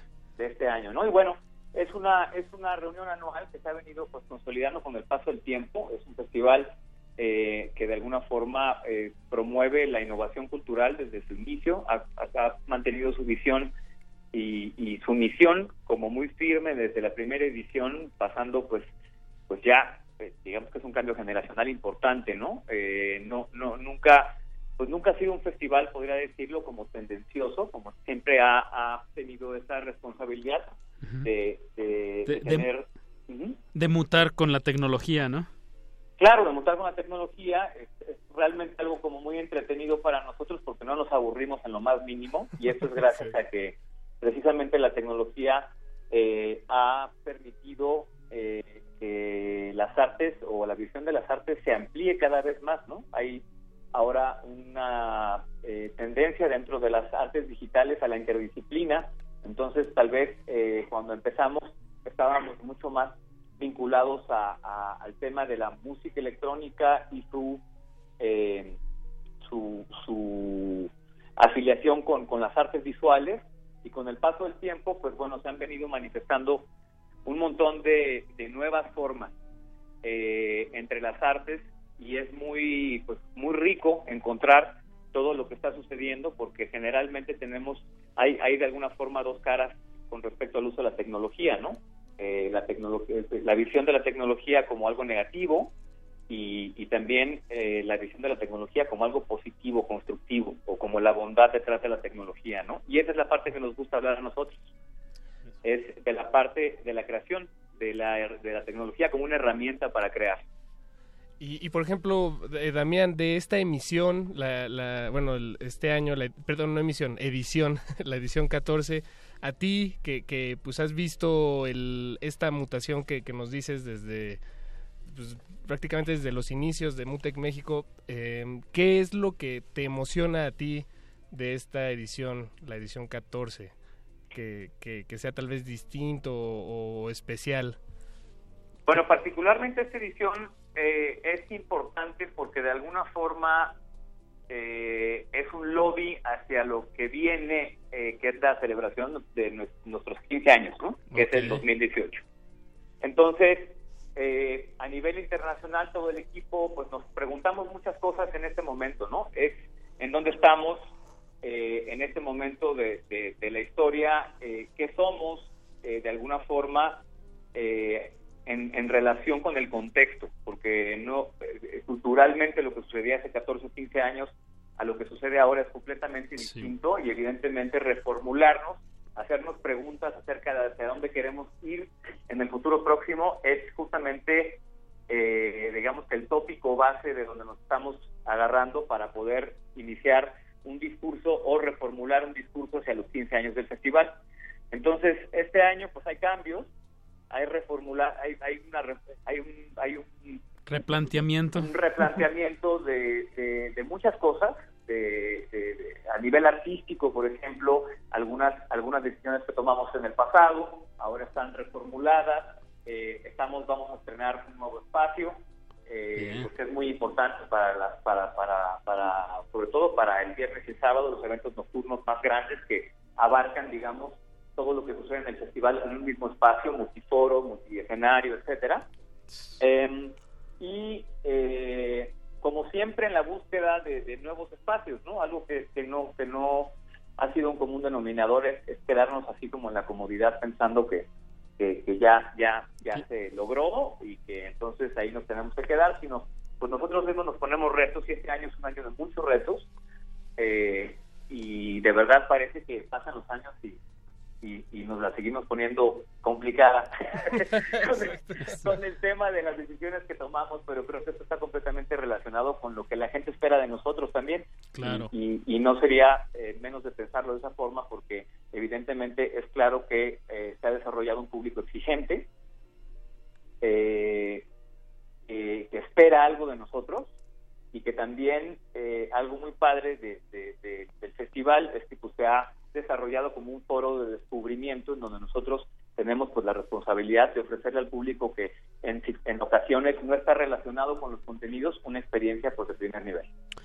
Y bueno, este, este festival Mutec se va a celebrar, como ya dijimos, del 11 al 15 de octubre, pero antes eh, hay un Nano Mutec, un, un, ¿cómo se le diría? Un, cal- un evento para ir calentando motores, que es este jueves, Damián. Sí, eh, bueno, esto viene completamente ligado precisamente a la, a la edición madre, a la edición 18 que se celebra en Montreal la Ah, ok. próxima semana. Este, siempre, eh, eh, bueno, en los últimos eh, último par de años nos ha gustado como celebrarlo, como hacer un último empuje hacia lo que significa para nosotros la edición madre en Montreal y hacia también invitar a, a las audiencias a participar, ¿no? Es, un- es una forma de promover, de promocionar la edición, la edición madre y evidentemente también de, ahora sí que prender el fuego, ¿no? O sea, de empezar a convocar, de empezar a tener un contacto con la comunidad eh, de MUTEC y lo, hacemos en este formato pequeño porque consideramos que también eh, es necesario que, que las audiencias más, más eh, aferradas al festival, los que están ahí siempre pendientes, tengan una experiencia pues íntima eh, previa previa al festival. Entonces nos hemos dado la tarea de organizarnos para poder tener eventos satelitales eh, en el largo del año y no solamente tengamos que esperarnos hasta cada año hasta hasta la edición, ¿no? Hasta hasta el mes de, de octubre que es que celebramos nuestras ediciones.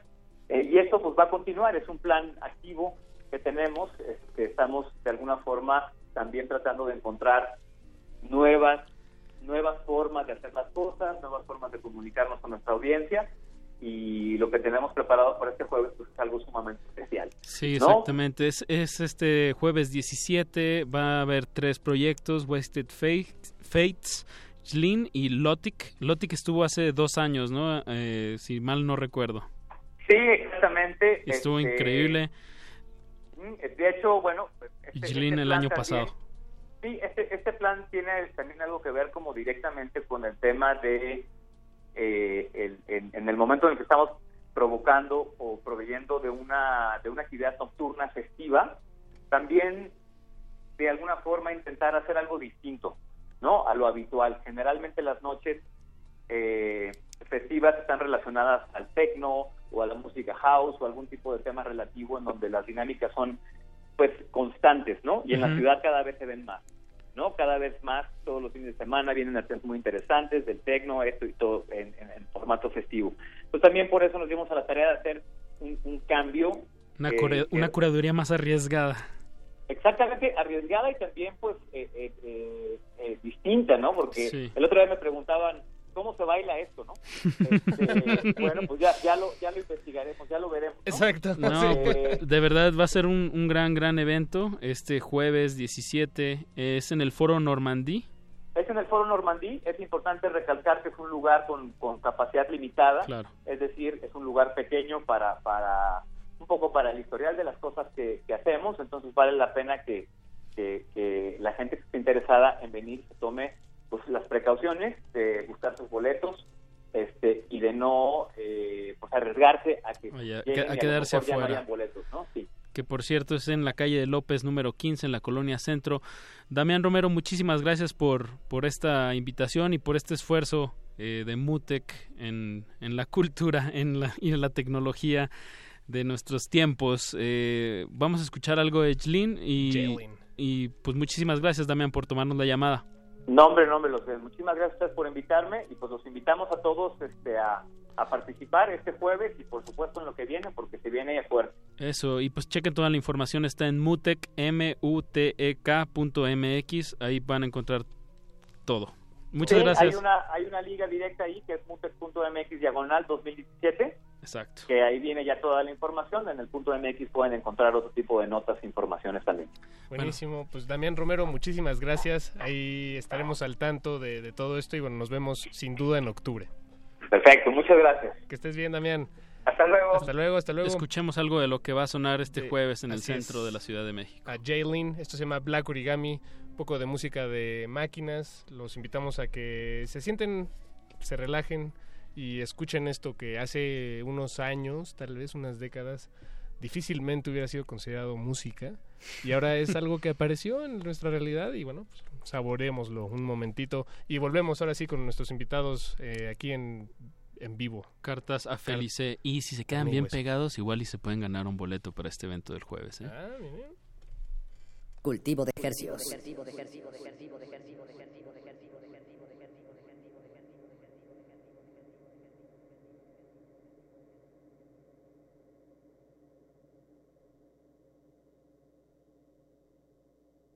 Música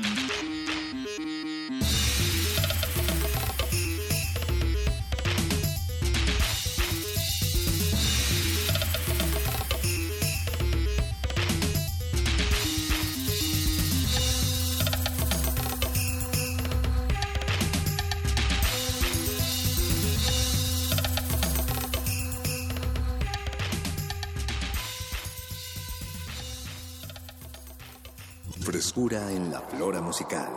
Cultivo de Jercias.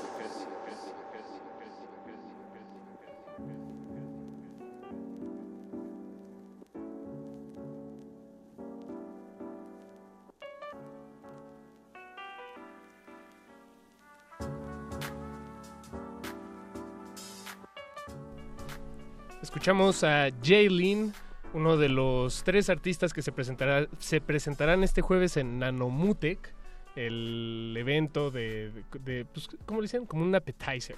Un, pues sí, como irle Aperitivo. prendiendo al boiler. Es que para prenderle al boiler, exactamente, como decía Damián, esto es para prenderle fuego. Em, Les tenemos, Tenemos dos pases dos sencillos pases, sí. para este jueves 17 en el Foro Normandía y en el centro.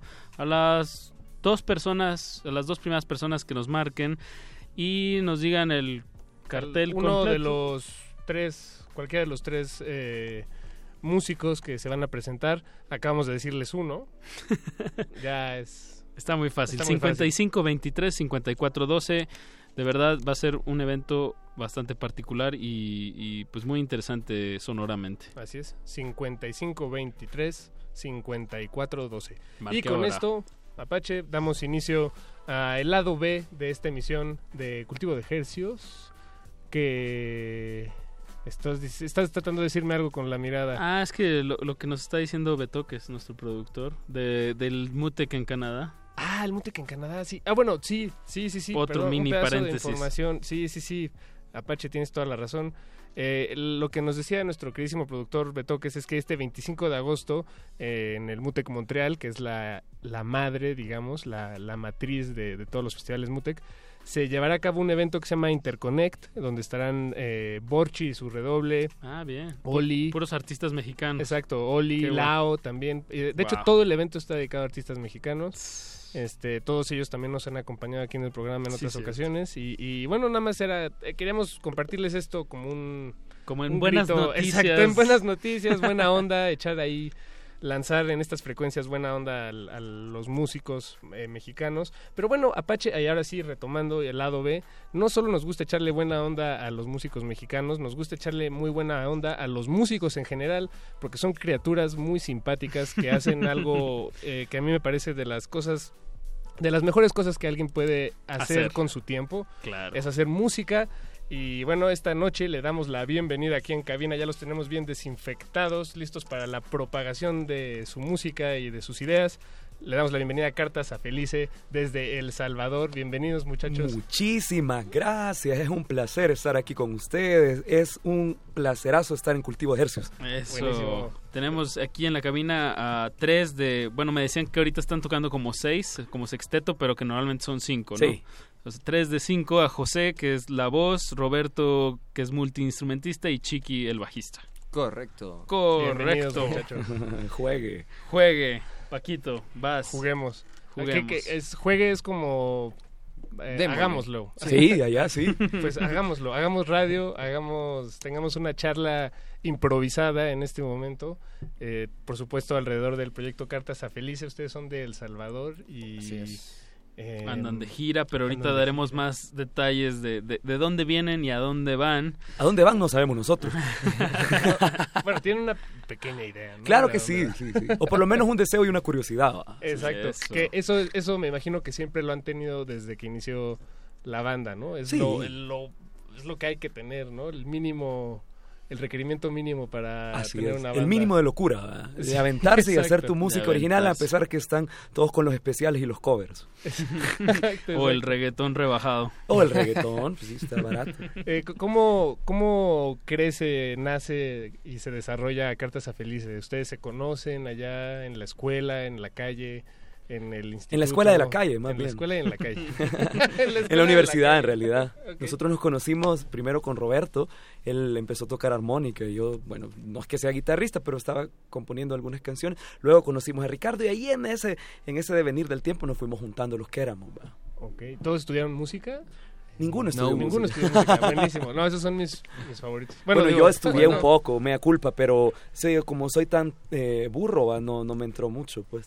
Nuestro guitarrista, Tilio, sí es, es- Está ha más estudiado. Él sí, sí. ¿Ustedes qué, qué, cuál fue su formación académica Musical. Eh, no, no, no. Ah, No, en eh, general. No, ¿no? la, la- general. la- Sí, la general. sí, sí. Bueno, yo tengo sexto grado, ¿verdad? Y después el séptimo. No, sí, sí, yo estudié periodismo, por eso soy bueno para mentir. No te creo. No, yo soy ingeniero industrial. Y yo soy desarrollador de software. Ok, bien, bien. Bien. Bien, muy variado. Eh, perdón. Variopinto. Eh, chicos, pues bueno, uno cuando busca su nombre, eh, Cartas a Felice, en, en Google, eh, no, no puede uno evitar ver el primer, eh, pues lo primero que te sale, que hay una, pues hay una referencia literaria. Sí.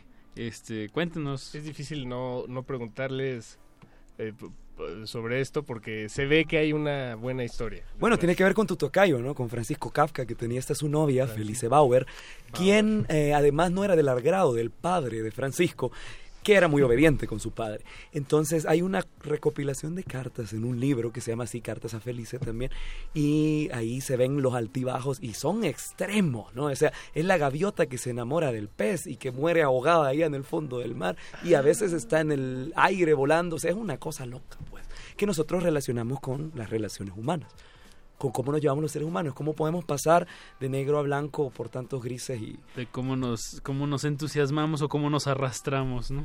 Qué lindo lo acabas de decir. Eh, Eso fue lo... Vaya, porque nosotros nos imaginábamos que for- seguramente vieron algo en esas cartas eh, en donde se vieron ustedes mismos, ¿no? Porque dijeron, ah, esto es... eh, En realidad en Kafka en general, porque Kafka en general, ese, ese absurdo, ese realismo mágico, ese surrealismo, pues yo de literatura no sé mucho, pues, pero, pero sí en San Salvador se ven cuadros muy, muy extremos y la metamorfosis no, no es allá una metáfora, o sea, realmente Sí habemos cucarachas en esa ciudad. Saludos a San Salvador, por supuesto. Son de ahí, de la capital todos. Así es. Sí. Buenísimo.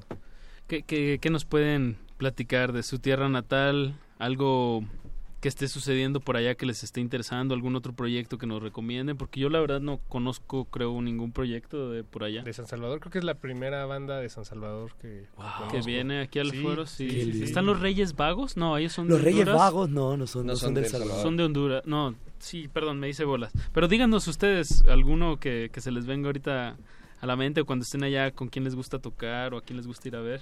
Chiqui, vos trabajas mucho con los jóvenes músicos de ahora, Sí, ahorita hay, eh, hay una escena que está creciendo. Eh, hay muchas bandas jóvenes. eh, por mencionarte algunas, está Voltar que hace post-rock. Voltar. Eso le puede gustar a, a- a la audiencia, creo yo. Estoy anotando, estoy yo lo digo voltar, yo no digo voltar, pero no sé. ¿Dónde se acentúa? Eh, no sé. Voltar con, con, con el acento en la O, bueno, la, la sílaba tónica suena como como eh, robot japonés, ¿no? Sí, como un Pokémon. Como casi. Deltron. Sí, algo Como así. Soltar. Voltron, Sol- Soltan. exacto, exacto. Ellos estuvieron incluso, vinieron a México, no sé si hace uno o dos años. Y acaban de lanzar su disco Ven el mundo arder. Luego hay otra banda que se llama AR Ferdinand, AR Ferdinand, que es, es un DJ, un bajista, un guitarrista y, y hacen como... Como... es eh, electrónica alternativa, no sé cómo llamarlo. Yo hace poco estuve tocando con un cipote, con un muchacho, con un escuincle, no sé cómo dicen acá, que ese, eso es muy salvadoreño, que se llama Sniff, es un rapero que hay allá. Eh, el tipo es muy bueno, a mí me llega porque me gusta, pues no sé cómo se dice aquí. ¿Me No, mola? no, tú dilo como, como se diga allá. Está bien padre, su música está bien padre, güey. Y eh, Te lo cuento, se llama su disco, creo que está en Spotify, si no me equivoco. Está en Spotify, o no sé cómo se dice. Bien, pues digo, to- todo esto suena muy bien. A mí me gustaría regresar a Cartas a Felice un poco y, y si les parece bien poner un poco de música. Yo creo que ya se La mejor carta de presentación Exacto. para que estén felices. Nos- ustedes nos sugerían poner abrir esta emisión El con bar muerto. El bar muerto. Sí. Podemos abrir. ¿Hay algo que quieran decir al respecto Antes antes, de que suene. de que suene? ¿O me Miren el video, está bonito.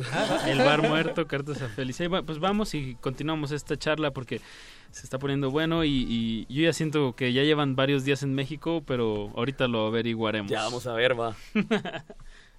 Cultivo de ejercicios.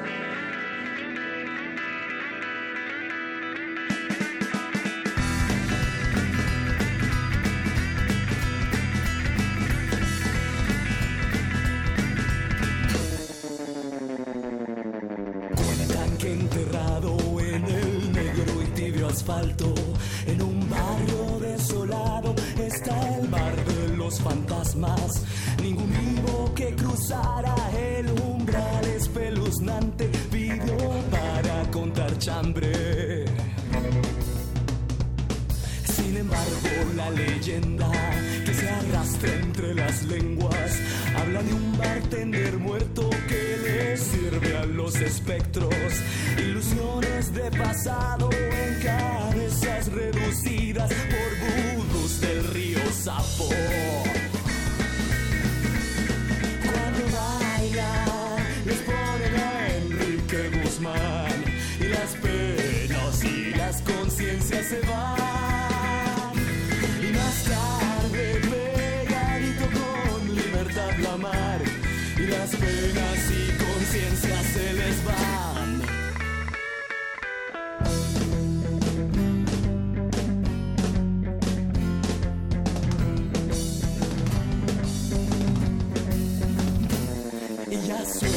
Las campanas de la iglesia de Don Rúa.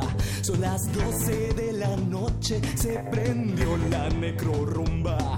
Y salen los condenados de sus tumbas y agujeros agarrar una gran zumba. Y olvidarse que está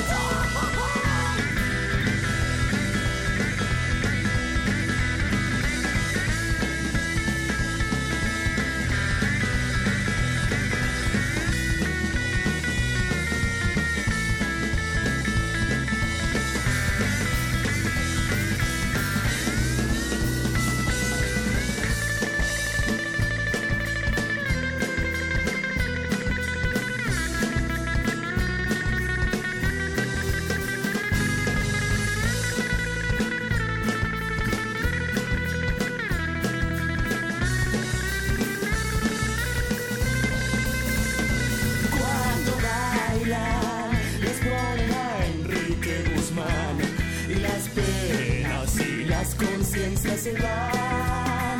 Y más tarde, pegadito con libertad la mar y las penas y conciencias se les van. Y las penas y conciencias se les van. Y las penas y conciencias se les van. Y las penas y conciencias se les van. Estudiamos el milagro de la música libre en el aire. Cultivo de Jercias.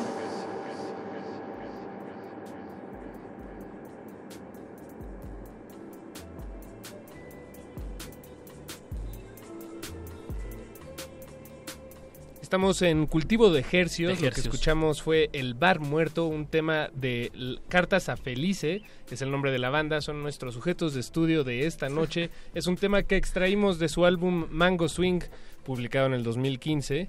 Y antes de seguir platicando con ellos, un rapidísimo anuncio. Todavía nos queda un boleto para el Mutec, el Nano. Nano Mutec de este jueves. Así es que si se ponen en contacto a nuestras líneas telefónicas 5523 5412 puede ser todo suyo. Y a ratito les tenemos más regalos porque este 19, este 18. sábado, bueno, el 18 cumplimos tres Ah, años, perdón, pero sí. la, la celebración va a ser el sábado 19 aquí con la agrupación Cariño, un evento totalmente gratuito que va a ser, eh, bueno, por medio de... Va a haber una lista, entonces ahorita vamos a regalar eh, pues entradas. Así es. Pero hasta el final de la emisión. Bueno, pero ustedes pónganse en contacto 5523 5412 cualquier duda que, que tengan, pues ahí serán atendidos, ¿cómo no? y ahora sí, Continuemos. con la charla que dejamos interrumpida hace unos momentos. Bueno, no interrumpida, yo diría más bien adornada y aderezada con un poco de música. eh, cortesía de Cartas a. Y Nos con qué gusto. Y con qué gusto. Gusto el nuestro de que nos visiten eh, aquí José, Roberto y Chiqui. Miembros del pues el 60, 60%, depende de dónde lo veas, 60, 60, 50, depende de si divides. en- Yo soy muy malo con las matemáticas. Preferí dedicarme a la música. Chicos, ¿ya habían venido antes aquí a México? ¿Ya se habían dado el rol? A tocar no. A tocar no, nada más de... Primera vez, primera vez. Antes, tú hiciste es tu primera vez, Chiqui. ¿Es tu primera vez, Ricardito? primera. Sí, me alegra que sea con ustedes. la verdad. Oh, a mí también, hermano. Oigan, y ya habían, Pero ya habían venido ya antes. habían venido. eh, bueno, eso es A conocer porque nos gusta México, nos encanta. Pues. ¿Y por dónde? eh, bueno, pues ustedes llegan por el sur, evidentemente, entonces eh, se van directo a la capital o pasan Chiapas, Oaxaca, Campeche. Nos hemos venido directo. Siempre directo. Esta vez, esta aunque vez. yo hice la aventura hace poco de, de ir a Chiapas A en Chiapas. carro y atravesamos Guatemala con mi novia, le, le hizo ganas ella, se rifó y dijo, sí hombre, vamos a ir con este loco y nos vamos a ir en carro allá a las terribles fronteras centroamericanas. ¿Y qué, qué tal? ¿Cómo les fue? Increíble, Suena- Chiapas es hermoso, man. Mira, una naturaleza pero tremenda, además una confluencia, digamos, vea, cultural, o sea, yo me sentía como en casa, pues, así, porque hay tamalitos, eh, la En- gente... en El Salvador también hay tamales. Sí, sí, sí, sí, somos cultura de tamal. Es Bien. un poco la influencia maya, quizás. Bueno, sí. Sí, sí, sí. En Perú también, o sea, hasta Perú, hasta donde me consta. Ah, ¿Los también peruanos comen tamales? Sí, también tienen tamales. No, pues el maíz, el maíz nos une. Nos, nos los envuelve. de maíz, Nos envuelve. Sí, a medida vamos va ahí agarrando más carnita. va. Aquí Sí, los sí. tacos están sabrosos. man. Yo no, Toda yo no voy a poder comer comida mexicana en El Salvador. Es imposible. No, Comida son- mexicana son, sucedáneos. Sí, es No, eso no existe. ya. Media vez viniste a México como salvadoreño y comiste lo que viene siendo vea, una verdadera gourmet así rica. No, allá eh, todo eso te sabe como... no. ¿Qué es lo rico en Salvador? ¿En Salvador? pero Mira, nosotros tenemos algo que se parece a las gorditas, pero la- le llamamos las pupusas. Las pupusas, ¿va? no tiene nada que ver con el tema anterior. Y las pupusas vienen rellenas de queso, ¿verdad? y el queso que viene siendo como un poco como el Oaxaca, un poquito. Que, Mm, ¿de como quesillo derrite. blanquito? Eso. Ok, ok, ok. Entonces, en una tortilla puede ser de harina de maíz o harina de arroz y está rellena de ese queso derretido y a veces con frijoles y a veces con chicharrones. Y en algunos lugares les ponen ajo, camarones, zanahoria. Aprovechamos para hacer la invitación a cualquiera que se anime a ir a ese país tan peligroso, el que solo se ven titulares rojos. Sí, de- no, denos- sí, regálenos hombre, unos bonito. titulares. Pero si eh, hay de mejor color. O, o más turístico. Digo, por ejemplo, tienen Muchas hay volcanes y lagos. Hay varios volcanes, y volcanes. volcanes y más volcanes. De hecho, tengo una canción que habla sobre eso. Nosotros vivimos al pie, a la falda de un volcán, que es el volcán de San Salvador. Hizo erupción en 1917. Esa fue la última eh, vez que hizo erupción. Eh, Sí, Estamos a 100 años y el volcán sigue Ah, activo y cuando se aburra de nosotros, se aburra de nosotros. No, solo se pegó una sacudidita, sí, vea. Hace unos meses estuvimos en enjambre sísmico, que nuestra nuestro Ministerio de Medio Ambiente nos dijo que no nos preocupáramos, que todo está bien. Por supuesto, nosotros le hicimos caso y no, no No cogimos pánico para nada. nosotros le creemos mucho a nuestro gobierno, somos bien obedientes. y ellos son pues muy decentes, ¿va? Oye, supongo que este tema de volcanes, de, de eso, de eso, de que habla específicamente de, de este De la muerte volcán. en realidad un poco también, ¿no? Y del borde en realidad, el límite. El borde y también como este respeto a algo más grande que en cualquier momento, capri bueno, no sé si caprichosamente, Quizá el pero... caprichoso es uno de vivir Ajá. ahí, ¿no? Bueno, sí, Eh, exacto. eh, exactamente. Tienes la boca llena de José Razón. Digo, al revés. de razón, José. Eh, les, pues, ¿les parece si ponemos Volcán, el penúltimo tema de su álbum Mango Swing? Sí, que lo pueden disfrutar ustedes Ahí también en están las todas redes. las redes, ¿no? Cabalmente. Pero bueno, Volcán. disfrutémoslo en el aire, ¿por qué no? Celebrémoslo. Mejor. Celebrémoslo en el aire. Celebremos el volcán. Estamos aquí con Cartas a Felice. Esto es Cultivo de Ejercios. Cultivo de hercios.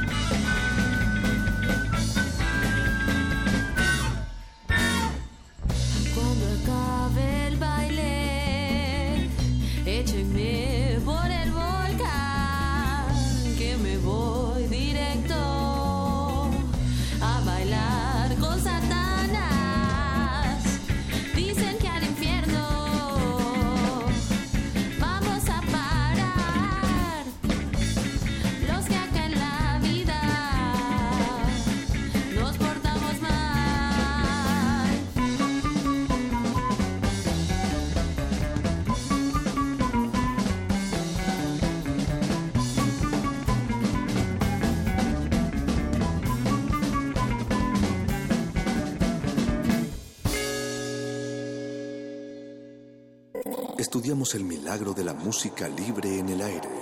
Cultivo de Jercias.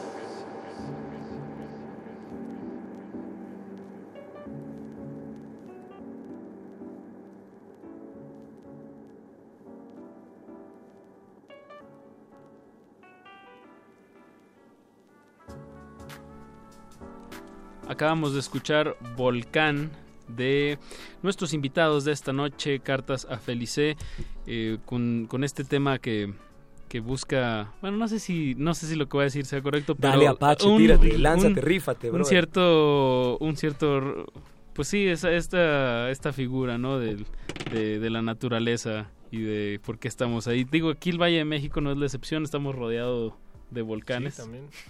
Pero me lo imagino distinto en, en El Salvador. Que Exacto. por cierto estaba de- dándome un asomón rapidísimo a lo que uno encuentra si pone El Salvador. es que no se sabe bien, o más bien la historia de por qué se llama así el país es no es tan sencilla. No. Ustedes... Eh, es- me recuerdo puede- yo sí. que era como República de nuestro divino Salvador del mundo. Entonces por eso es. el Dijeron El Salvador. Lo, como- cortaron.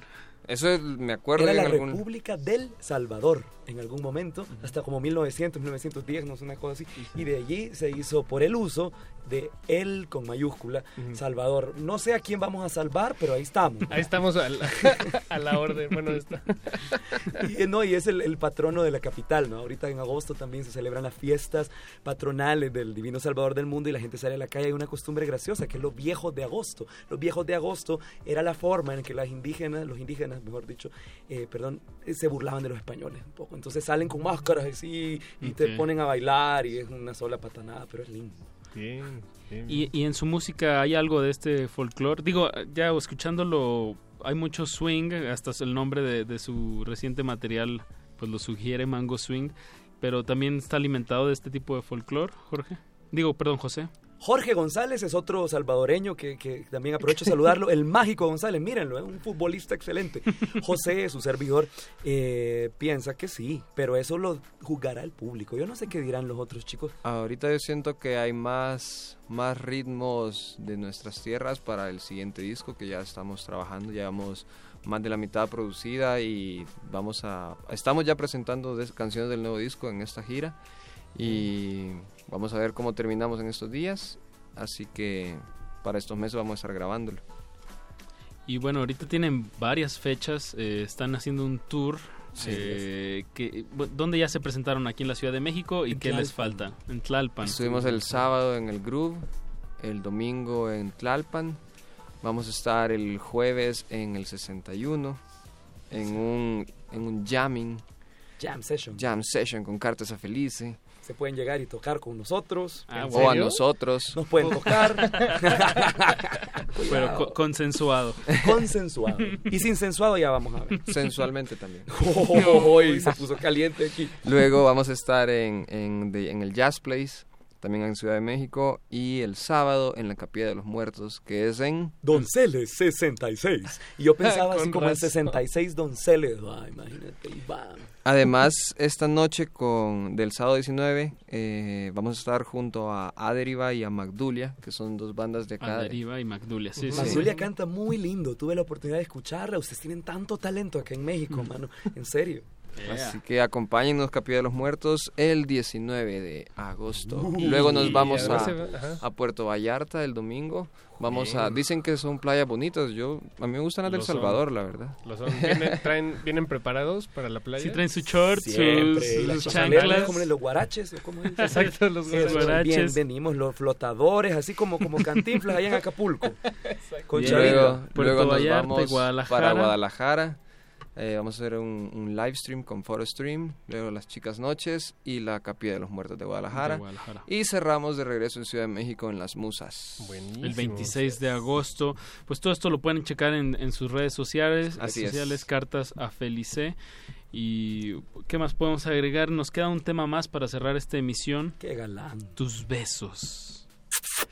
Eh, ¿Qué nos pueden, eh, digo, ya el título es bastante insinúa algo, Como pero... que, como que insinúa los besos de alguien. Sugiere, Pues, ¿no? sugiere. Pero mira, yo creo que es interesante las lecturas diferentes que le puede dar uno a la misma cosa. A mí me gustaría escuchar que, Ah. que, que, que le leen Eso a sus gracioso. Lo, que, lo único que puedo decir de esta canción es que tiene un video que lanzamos en diciembre pasado que estuvo eh, fue de los nominados en unos premios latinoamericanos de, de videos musicales. Eh, estuvimos en- dentro de los cinco finalistas, entonces nos parece que es un logro bien bonito. Bien, ¿no? Nos gusta mucho el video y lo queremos compartir con ustedes también. Está en línea en las Sí, plataformas YouTube. de- Así es. en YouTube. En YouTube, ¿viste? Si, si pone tus besos y cartas a Felice, les va a Ahí salir. aparecen los besos duda. de Y, carta. y lo más importante, la gente que, que haya escuchado la propuesta, que le agrade, vaya a las tocadas, tienen cuatro próximamente, eso es, eso es Aquí muy importante, hay que apoyar directamente y apreciar pues el talento que...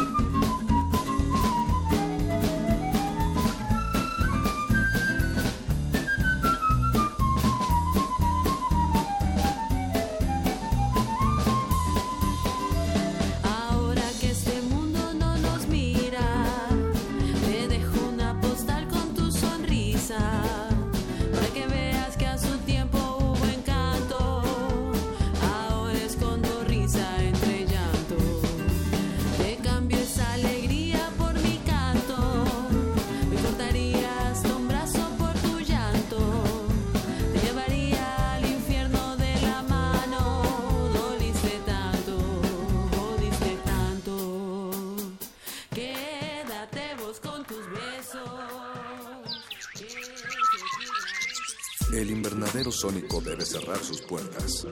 Un procedimiento de rutina. Respira. Vuelve. Cultivo de hercios.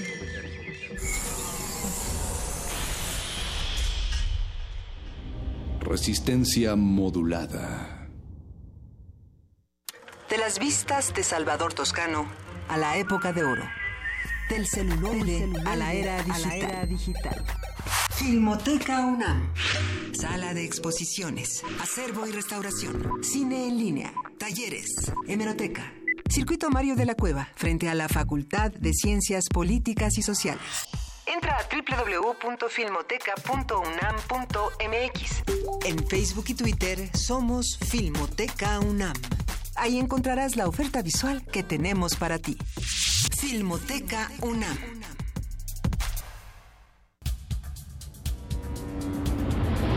Buenas tardes, bienvenidos sean todos ustedes a Prisma RU por Radio UNAM. Yo soy Deyanira Morán. Esta es la información deportiva. Se homologarán todos los procedimientos. Hasta aquí el reporte. Zarpazo RU. Prisma RU de lunes a viernes. De lunes a viernes. De 1 a 3 de la tarde. por el 96.1 de Radio UNAM. Museo de Arte Moderno invita a vivir el encuentro con la belleza en la exposición Amados Objetos, que, conformada por 180 piezas, establece diálogos insólitos entre las artes plásticas y aplicadas, y subraya que la noción de belleza atraviesa todas las épocas y las culturas, independientemente del uso de los objetos. La muestra Amados Objetos, Colecciones Museo de Arte Moderno y Rivero Lake se exhibe en el Museo de Arte Moderno en el bosque de Chapultepec, Ciudad de México. En el año 420 a.C., un hombre pasaba horas tratando de resolver los enigmas orgánicos del ser humano. Hoy, gracias a él, lo último sobre investigación y salud llegará a tus oídos. Hipócrates 2.0. Investigación y vanguardia en salud. Escucha esta serie coproducida por el Programa Universitario de Investigación en Salud y Radio UNAM todos los martes a las 18 horas por el 96.1 de FM. Radio UNAM, Experiencia Sonora.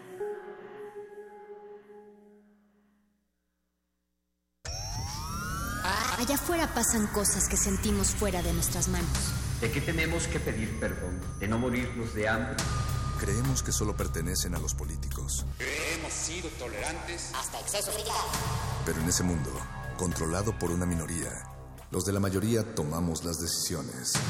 Esto es un fanzine sobre la agenda pública y tus derechos en ella, a ritmo de cumbia y salvaje pop pop. El modernísimo. Todo es política. Miércoles, 21 horas. Por el 96.1 de FM, Radio UNAM. Resistencia modulada.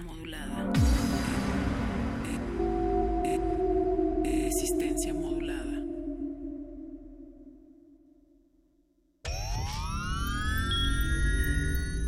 Tienes las ideas, tienes el talento, tienes la disposición, pero te faltan los medios. ¿Has tocado las puertas suficientes? ¿Has buscado las puertas suficientes? Siempre habrá alguien dispuesto a premiar tu iniciativa y trabajo duro. ¿Buscas una beca? ¿Un premio nacional o internacional? ¿Un financiamiento? Solo necesitas la orientación correcta. Bécame mucho. Toga y birrete para economías en decadencia. Miércoles, 20:45 horas, por el 96.1 de FM. Radio UNAM.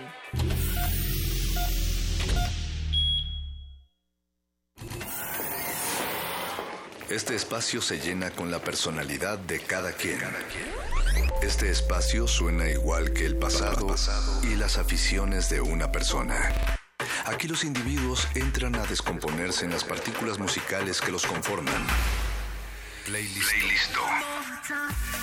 Conciertos unipersonales de amplio formato.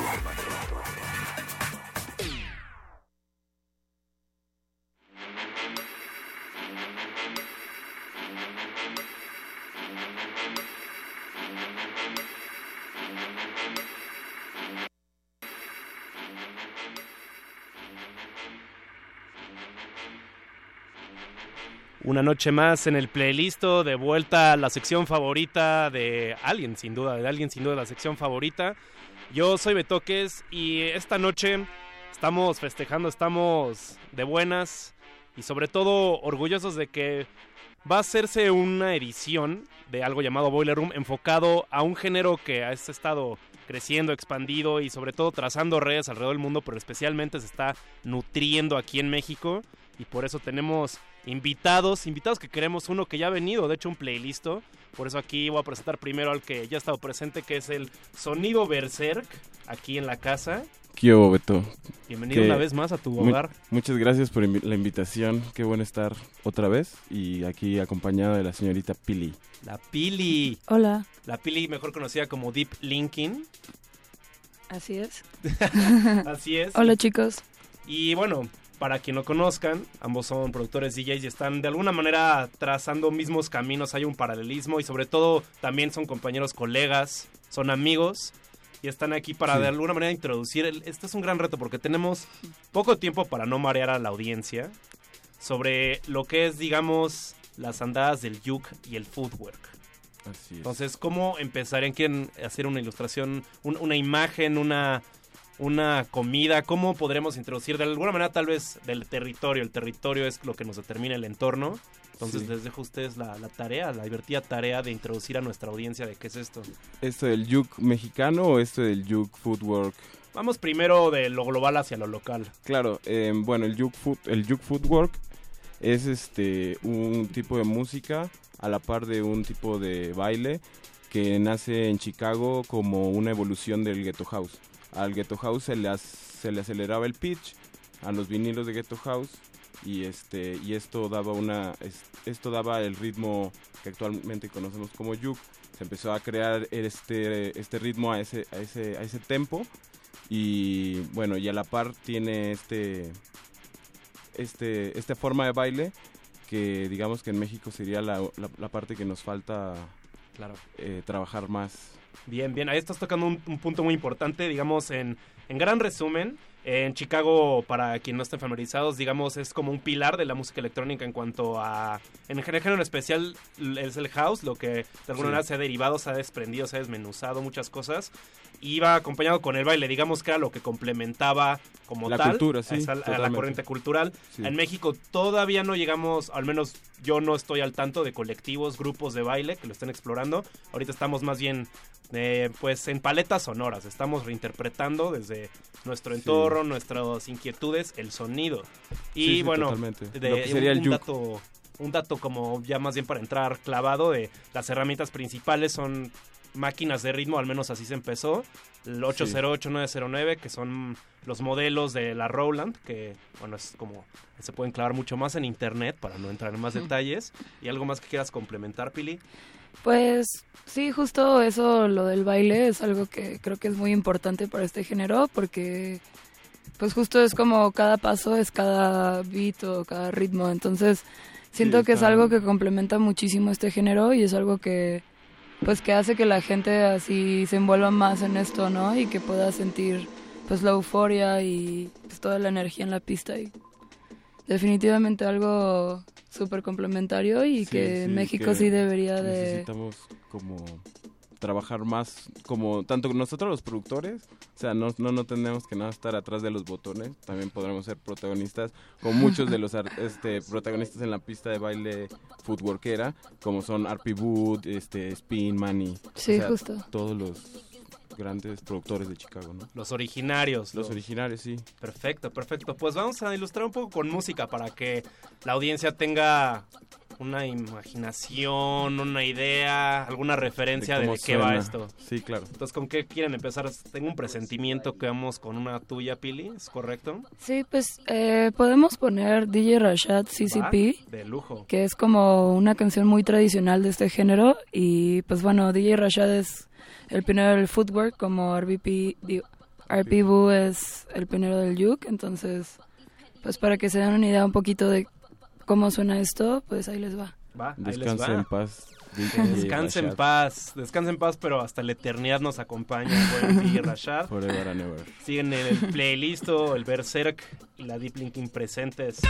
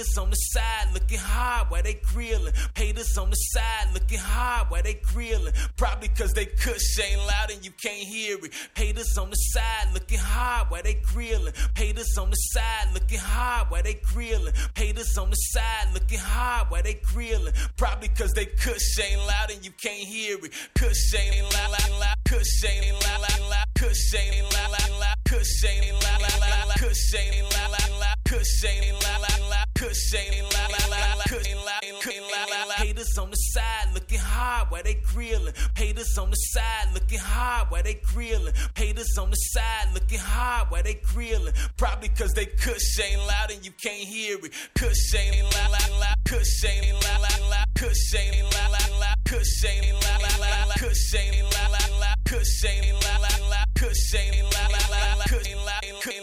Kush ain't loud,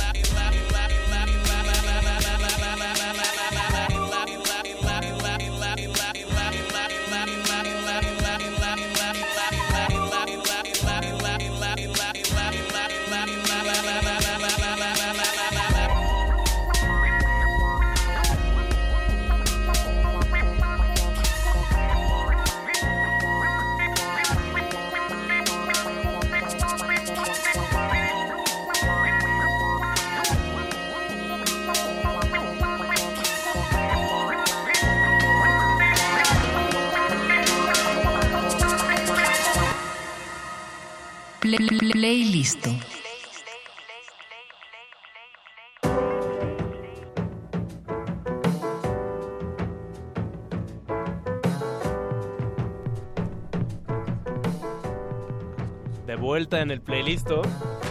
Seguimos aquí todavía con nuestros invitados, con el Berserk, Sonido Berserk y la Deep Linking, que ambos estarán tocando este sábado 19 de agosto en la edición del Boiler Room, enfocada, especializada al Juke Footwork, la reinterpretación de estas corrientes en México. Y estamos en el bloque anterior, que por cierto fueron dos canciones de DJ Rashad, Gran Pilar, hombre Claro. importante, personaje. Yo creo que más bien diría que es un personaje importante para, en, en específico, la Historia del Juke Sí, la Footwork. historia del Yuki Fútbol y sobre todo como este nuevo giro que se hace a estas vertientes de los géneros. Claro. Y afuera del aire estamos platicando de dar como unas referencias para terminar de complementar este bloque introductorio. Ustedes están mencionando de una manera muy atinada sobre todo este, am, digamos, cómo de Chicago surge y se empiezan a hacer estas, estos trabajos, estas conexiones a partir de Internet. Internet como una herramienta de comunicación, de intercambio de trabajo entre personas. Sobre todo también, eh, creo que una palabra clave y algo muy interesante de esto, que sucede mucho en la música, pero creo que en el yuk es mucho más visible, que es este la cómo se asimilan en distintos lugares y se reinterpreta y se le pone, como se le imprime algunas cosas, ¿no? Que, que es muy interesante cómo funcionan en esto, como puede ser desde lo, que hacen en Japón, lo que hacen aquí, lo que hacen en Argentina. Sí. Ah, pues, este, bueno, o sea, sobre las reinterpretaciones, digamos que este, hay muchos lugares donde igual se, se toma la rítmica Chicago tradicional. En el caso de México creo que es un poco menos palpable esa situación, pues creo que la mayoría de los productores que tienen sus versiones de Juke la fusionan con elementos, si no son latinos mexicanos, este, con otros elementos como el jungle, o sea, como que no, creo que, o sea, es una, es la, la base finalmente sí es el ritmo de Chicago, pero no tenemos como tanto esa, esa rítmica o esa, ese estilo nosotros tan marcado, ¿no? O sea, Claro. mm, como quizás en Japón sí, ¿sabes? O sea, en, Japón sí hay como un yuk, una, una cultura del yuk muy fuerte, muy tal cual como es, incluida con el footwork, ¿no? Y bueno, del yuk, este, a nivel internacional, es, pues, es a partir como de los lanzamientos que tiene Planet Mu, de DJ Rashad, de Traxman, de DJ Rock, como a principios del 2010. Los Works and Banks, ¿no? Banks and Works. Banks and Works son los compilados, pero también el lanzamiento de DJ Rock de, de Crack Capone y el de Trax, Trax son los que con los que digamos que el Yuk tiene una visibilidad más internacional. Posteriormente se empiezan a dar otros otros trabajos, como es fue les comentaba era el World Wide Yuk, compilados que fueron semanales de 12 tracks con los representantes este bueno de cada país no de, de- del mundo. Y bueno afortunadamente en el en el octavo lanzamiento este me invitaron junto con DJ Earl Moon Doctor quien tendremos un track aquí adelante. Y bueno Gneon Pix de Japón muchos otros artistas no Ok. Hay toda una conexión ahí en distintos lados. Sí, o sea, desde el 2012 o 11 más o menos empieza a haber como estas conexiones entre los productores este más underground. Bueno, o sea, sí, sí, más underground en ese momento. Ahorita ya no tanto. Ah, Tazo incluso, ¿no? Tazo incluso viene en ese y Tazo todavía no aparece como Take Life en ese entonces. Es como un Tazo pre-Take Life. Que por cierto, Tech Life es, digamos, eh, un, un nombre importante, un, un colectivo que se consolidó a partir de, digo, por este personaje que es Jerry Rashad y es un colectivo de músicos, de bailarines, diseñadores. De hecho, hay una persona muy importante para todo el diseño gráfico y la identidad del colectivo que es Ashes. Sí, sí, Exacto. Ashes. Sí, sí, sí. Entonces totalmente. también hay, hay elementos de identidad, digamos. Hay, eh, por lo tanto decimos que es una corriente cultural, porque hay elementos de identidad muy importantes que juegan un rol esencial en la consolidación de, de un colectivo. Sí, y que pues al final son hasta como una familia, ¿no? No nada más un colectivo.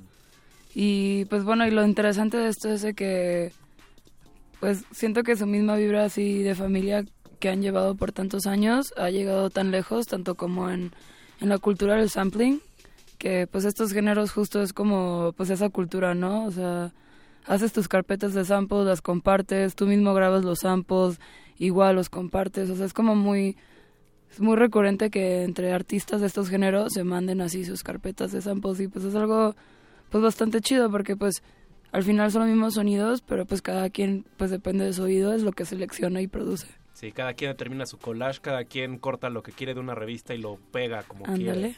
Bien, pues. y ahora, ¿con qué nos vamos? ¿Con qué, qué bloque les late irnos para que la audiencia siga escuchando Este, más? Pues podemos ir con algo de lo que viene próximamente. Cal sí un poquito y ya ahorita regresamos a platicar más sobre este este nuevo colectivo del que estoy muy emocionado o estamos muy emocionados Bien. porque ha logrado como una proyección muy padre. Va, de hecho, estaría bueno que cuando regresemos hablen más de esta proyección, introduzcan Sí. más el trabajo, porque hay historias interesantes que contan afuera del aire de lo que implica compartir, un- esfuerzos ahí unidos y sobre todo, pues dinamita, va explotando bastante bien eso, a muchos nos agrada, pero ¿con qué vamos? ¿Con qué empezamos? Este, el, eh, yo tengo un track que se llama Bayana Yuk, que está, va a salir en el Traxmex 2. Que eso es como- tuyo, por cierto, esto es, esto es tu track. Sí, sí.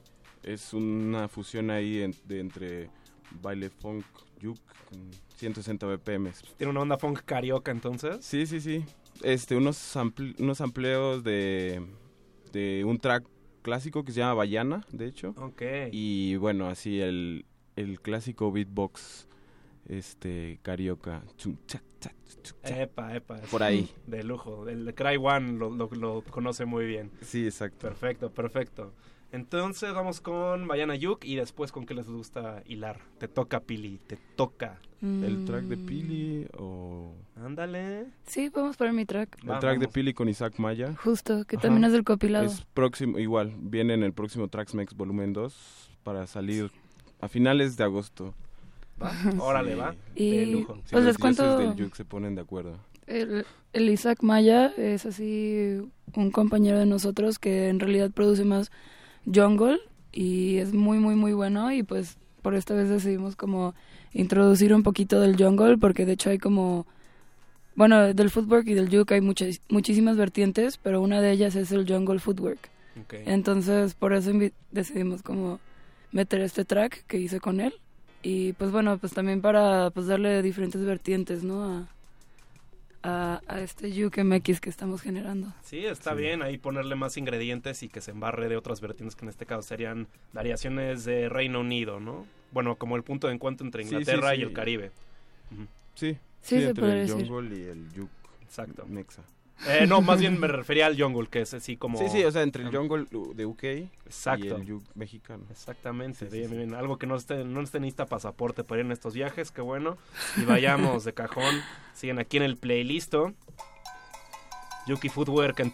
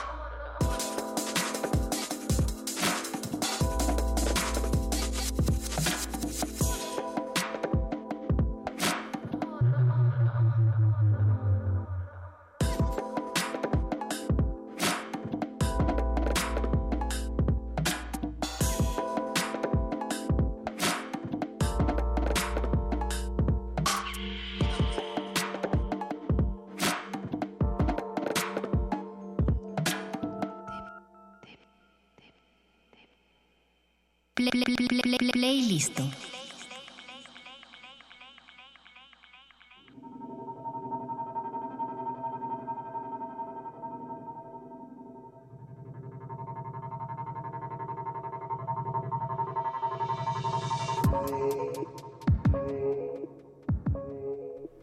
De vuelta una vez más en el playlist. Si nos acaban de sintonizar, yo soy Beto, que estoy con el sonido Berserk, Deep Hola. Linking. Ambos Hola. Músicos, amigos que van a estar el próximo sábado en la edición del Boiler Room, dedicado al Yuki Footwork na- nacional, local, esas palabras, bueno, territorios que nos, que nos incumben. Pues lamentablemente ya hicimos la introducción y creo que para no arrastrar más, vamos de cajón en lo que está el bloque anterior, que eran de hecho producciones de ustedes y con lo que iban a abrir camino a lo que es el Yuke MX. Qué mejor si ustedes están más clavados ahí, para que no dé una lectura incorrecta que ustedes nos digan de qué va. Claro, pues YukeMX empieza el, a finales del año pasado, es como una idea que tiene Cyberreality, este, como, o sea, como de juntar a todos los productores que él conocía, que ya eran como varios, de, de en un solo, en un solo sello compilado, algo así, y entonces pues como que todos dijimos, no, pues sería buena idea, este, nos pusimos pilas, eh, eh, hicimos los tracks, los masters, decidimos que iban a ser en cassettes y los lanzamos el 28 de enero de este año. Entonces, pues ya desde ahí, este, pues ha tenido como una proyección interesante el, el- el sello, pues como que ha habido expectativa amplia de, de diferentes lados, ¿no? De la República y pues de aquí mismo de México, lo que es interesante porque pues no es un género que esté tanto tan sonado últimamente. Digo, bueno, que esté tan sonado en México, pero bueno, últimamente ya, ya, este se empieza a abrir camino. va agarrando y sobre todo pues van haciendo mancuernas, ¿no? Que es como el caso de, de ustedes, de que van juntando, amarrando. Y eh, no sé, a mí me interesa saber más como de su método de trabajo, no sé cómo si hay como ciertos roles, Pili, cómo funciona, cómo se organizan, cómo se hace todo este esquema, y sobre todo porque ya tienen lanzamiento como tal físico, que es parte también de este mismo compilado. Pues bueno, de entrada existe un consejo, que Ah, somos casi todos órale. los que estamos dentro de UKMX. Ajá. Y pues ahí se dialoga como pues todo lo que se va a hacer, desde showcases hasta copilados y demás. Y pues bueno, o sea, en cuestión como de la producción y lo artístico, pues en realidad no hay así como un esquema como tal, así como reglas ni nada, que es lo que más me gusta de esto porque pues justo así marca muy fuerte al- como una esencia de lo que es el crew. Y no es como hablábamos hace rato de, no, pues produce como tal artista, ¿no? Claro. Que está en Japón, produce como tal artista de Chicago, no, o sea, esto es como interpretación de cada uno de nosotros, cómo escuchamos y vemos el yuk y pues creo que cada uno tiene como una línea muy fuerte, muy marcada de su producción. Y pues bueno, eh, creo que ahora el sábado se va a ver mucho eso porque pues creo que todos están, bueno, solo el Chedraui, eh, Berserk y Deep Linking estamos en UKMX. Y más fuego. ¿Va fuego también? Sí, claro. Y más fuego. Y pues creo que ese día creo que se va a ver eso, ¿no? Lo que estamos hablando como, como la línea que marca cada una de las personas. Y pues eso es lo, lo que yo creo que UKMX tiene como esa magia, pues que, que no, como otros colectivos que te dicen, no, pues si no suena esto, pues la verdad que no. Y pues al final pues es- somos una familia, ¿no? Y al final pues creo que hay muchísimo apoyo y pues yo lo siento el colectivo con muchísima fuerza y creo que es algo que va a llegar súper lejos. Yo también creo que sobre todo ahorita van, digamos, todo se apunta, es como muy buen, como, es un, esto es un término en inglés, pero es muy buen timing, ¿no? Que es decir, como que es un muy buen momento, sobre Claro. todo porque hay una idea muy clara de lo que es, hay una organización también, pues muy orgánica de alguna manera, ¿no? Y sobre todo muy propia y se ajusta a unas colaboraciones que están, o sea, hay unos que tienen la posibilidad de eh, estar trabajando físicamente, otros en la virtualidad. Creo que hay mucho por hacer y sobre todo hay mucho camino, hay mucha libertad para explorar. Es como un momento de, tal vez no sé si experimentación, pero definitivamente juego. Claro, sí, pues este todos estamos poniendo como nuestras diferentes este tiempos, esfuerzos en este proyecto y pues es algo que se ha visto, ¿no? Bueno, o sea, se ha, bueno, se ha, se ha sido palpable. Entonces, pues no sé, yo quiero mandar un saludo también a, a todo el crew, al Por consejo favor. A Moving, que está ya hasta California, y a, bueno, al, al querido Adrián Méndez, Mate. Oh, el doctor Mate, otro abrazo para él. Doctor Primis, y este, sí, bueno, Cyberreality y Bore, claro, Bo- o sea, Bore es el, el, el- el genio detrás del, del arte del Traxmex, y este, bueno, todos los artistas involucrados, jalapeños, veracruzanos, este, de todas las latitudes mexicanas. Epa, épale, de ahí. A mí me interesa saber también más de otros lugares. Me, me interesaría saber como algo que en, en Oaxaca, que pasa, solo topo a alguien que se llama Tezcatlipoca, que no sé bien si pertenece a un colectivo. No sé si bien está radicado en Oaxaca. La verdad es que Sí, luego nos podemos... Sí, radica en Oaxaca. Sí, eh, empieza, él tiene un colectivo nuevo que se llama 3.14, eh, con el que tuve la oportunidad de ir hace poco a Oaxaca, representando lo de UKMX. Y sí, bueno, Tezcatlipoca es el único en realidad que yo diría que es de Oaxaca, pero bueno, o sea... ¿Va? hab- Habrá muchos más en otros lugares que nos pueden contactar por el Facebook, Twitter Exacto. de Sí. UKMX. Sí, no de lo hecho- duden, estamos abiertos a las nuevas propuestas. Sí, de hecho, justamente hace poquito un amigo que está en Playa del Carmen me está contando de un chavo que quiere hacer unos showcases de Yuki Footwork. Ah, estaría súper bien. Ajá, entonces, pues probablemente próximamente estarán escuchando a Yuki MX en, la- En el en el Caribe. Oh, qué Bien, rico. qué, bueno que mencionan eso para toda nuestra querida audiencia. Si bien eh, no necesariamente tienen que ser productores o estar metidos en esto, sino si tienen un interés y los pueden contactar para, digo, si quieren que los les compartan ustedes canciones, pueden contactar a UKMX en sus redes. Sin Pueden- problemas. Para Claro. que los Sí, digo, sí, sí. compartan, digo, cualquier duda o inquietud es el lugar ideal para estar en comunicación. Entonces, UKMX en SoundCloud, probablemente también en Facebook es es muy fácil de encontrar y de hecho la imagen como tal es una referencia tanto de texto y como es un tipo de laberinto, ¿no? Es como Sí, sí, como, bueno, este, esa, eh, no lo había visto de esa manera, como un laberinto, pero sí, es una, es el logo, es un imagotipo, ¿no? O sea, digo, perdón, un logotipo como tal, o sea, nada más es la- el texto y el, y es, o sea, el texto es el logotipo. sí, Exactamente. exacto. Bueno, la imagen, ajá. bien, bien, bien. Y ahora con qué bloque vamos? ¿Qué quieren compartir? Eh, seguimos con el Traxmex que Órale. viene, un, un track de Robot Samurai. Órale. Es uno Gran nombre, por cierto. Es un, uno de los grandes productores de Jalapa, Ajá. nuevos, pero con un toque único Ajá. dentro del yuk mexicano. Ok, va, va, va. Entonces, pues escuchemos este y quizá más adelante podemos escuchar más de Cyberreality, BCOTV, Muchos productores mexicanos y más productores Oh, amigos. Va, ¿saben qué les voy a proponer? Vamos a poner Ro- Robot Samurai, vamos con otra, pero la después vamos a decir lo que suena y regresando a audiencia les decimos, por favor. Por también, este, aquí tenemos cortesía del, del Boiler Room, dos, dos boletos dobles, entonces Ah, estén al tanto porque vamos a regalar, ahí pueden llamar al 55 23 54 12. Preguntan, ¿dónde está Apache? ¿Dónde está Apache? Apache tiene la información de los boletos. Y ahí, por favor, pregunten para qué asistan. Pueden mandar también un correo, me parece que hacen una reservación por correo, pero esa información está mucho más clara en las redes de Boiler Room. No, Sí. Por lo pronto nosotros vamos con Robot Samurai, Yukin Green, se parece. Green, sí. Yukin Green, hicimos aquí. Próximamente en el Traxmex volumen 2. ¿Qué tan, qué tan próximo? Saca, saca la sopa. No di el día, si quieres di un estimado. Finales de agosto. Va, perfecto. ¿Te agarra en curva? Perdón. No, no, no, todo bien, pero no quería dar una fecha específica. No, está bien, no hay que meterle goles al equipo. venga. Hashtag YukeMX. Hashtag YukeMX, seguimos en el playlist.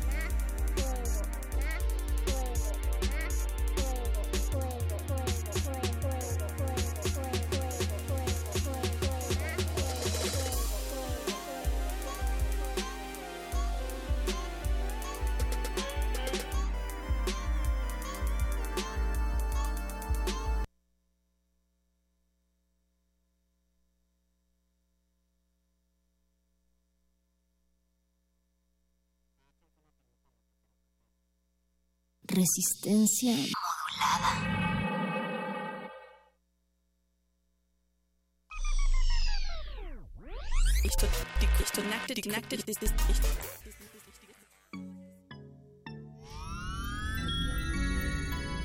Tienes las ideas, tienes el talento, tienes la disposición, pero te faltan los medios. ¿Has tocado las puertas suficientes? ¿Has buscado las puertas suficientes? Siempre habrá alguien dispuesto a premiar tu iniciativa y trabajo duro. ¿Buscas una beca? ¿Un premio nacional o internacional? ¿Un financiamiento? Solo necesitas la orientación correcta. Bécame mucho. Toga y birrete para economías en decadencia.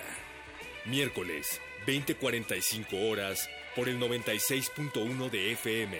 Radio UNAM.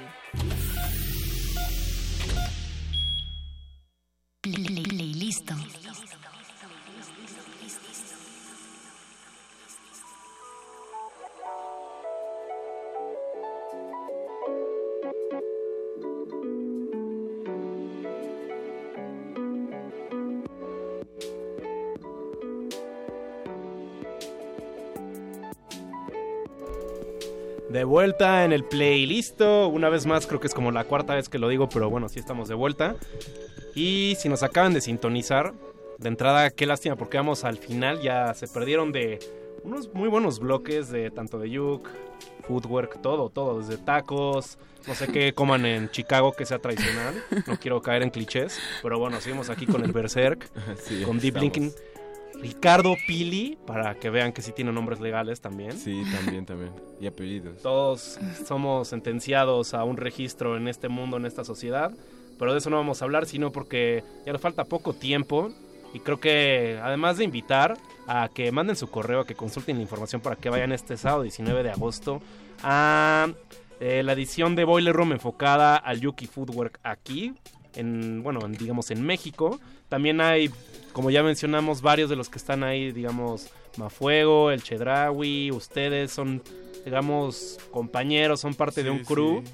Es, es prácticamente UKMX más este la compañera Amazon.com. Amazon.com. Ella es de, es de Tijuana, no tengo muy claro de dónde es. Eh, ella más bien me parece que es de California, Ah, pero órale. está De Japón, como ¿no? de está de vuelta, está de, de visita en el país. Ok. Entonces pues viene a Bueno, realmente no importa de dónde sea, más bien es alguien más que va a estar en el cartel y vamos a ver qué se trae. Yo desconozco, no he escuchado nada de Amazon.com. Creo que me voy a echar la sorpresa, creo que me voy a echar a ver qué Sí, se suelta. todos nos vamos a aventar una buena sorpresa. Bien, de lujo. Y ahora sí que les dejo lo que quieran, lo que quieran compartir, algo que quede para los últimos minutos de su estancia en estas frecuencias. Pues contáctenos en, en las redes YukeMX, TXT en Twitter, YukeMX en Facebook. Si tienen alguna duda, son entusiastas del Yuk, les interesa, quieren acercarse, nos pueden escribir y este y ahí estamos para contestarles. Escuchen más Yuk, no sé, escuchen los diferentes sellos que hay en México, YukeMX, Tentos Turbo, Move Like, eh, Futurable, por supuesto, este, bueno, entre muchos otros. O no tantos, pero Es escúchenlos. una comunidad pequeña, hay que aclarar que es una Sí, comunidad es una pequeña. comunidad pequeña, pero bueno, así todos últimamente han estado sacando mucho fútbol, Raccoon Records. Y bueno. ¿Va? Y bueno, pues también si hay algunos bailarines por ahí que les interese como Claro. pues empezar a generar como esta cultura en México, pues también no duden en escribirnos y pues no sé, podemos hacer un nuevo proyecto. Eso es- esa invitación me encanta, Pili. Yo creo que estaría bueno también si alguien está escuchando y está, o sea, si esta persona está metida en la danza o tiene conocidos, sabe O de está, alguien. empeza- o está empezando a sacar sus pasos de fútbol. Exacto. O sea, no importa. O sea, Sí. si es algo así, comuníquese con nosotros. No por pasa favor, nada, por les favor. ponemos así las bocinas y la música y ahí practicamos todo. Eso, a mí me encantaría la idea de que alguna persona que esté en ballet se integre a esto. Creo que podría hacer unos movimientos loquísimos. Podría, La podría darle duro. Muy, muy bueno. Oh, Sí, claro. Bien, bien, de lujo. Pues, Vamos con más música. Vamos con más Para música. no aburrir por lo pronto, audiencia. tal vez sí, creo que ya toca despedirnos, toca despedir de una vez, pero gracias a ustedes por estar aquí presentes. Gracias Muchas a ti. Gracias de toques nuevamente. Y una buena vibra a, a todos los amigos, a todas las comunidades, también Movelike, sí. a Yel Daniel, a Daniel, al... a Mónaco, este, a los amigos de Finer, Red Bro, Chicks, este, bueno, a toda la pandilla. A toda la pandilla, toda que la ahorita pandilla. se me van. Ahorita pero, se nos da los nombres, pero, pero ustedes saben quiénes son, todos, todos los queremos. Los y por favor, Boiler Room, sigan haciendo más, más movidas de este tipo de comunidades, géneros que están cultivándose y son muy propositivas, es la palabra, bien. Vamos con... BCTV. Blackets on the Back, ¿verdad? Cierto, San Luis Potosí. San Luis Potosí, sí, algo que salió en Tentos Turbo y terminamos con... DJ Chedrawi. Cyber Reality. Cyber Reality. Uh de lujo después, hasta el futuro. Y audiencia, espero que hayan disfrutado. Mañana es otro día de resistencia. Hasta pronto y recuerden, entréguense a lo que está sucediendo en su entorno. Finalmente es donde estamos habitando. Involúcrense. Y involúcrense. Cualquier tipo de participación es más que útil. Gracias a Paquito de Pablo. Gracias a Apache o Raspi. Apache o Raspi. Gracias a Andrés Ramírez en la operación. Y sobre todo ustedes. De nuevo les decimos, como siempre, sin la audiencia el radio no tiene ningún tipo de sentido. Gracias, Radio UNAM.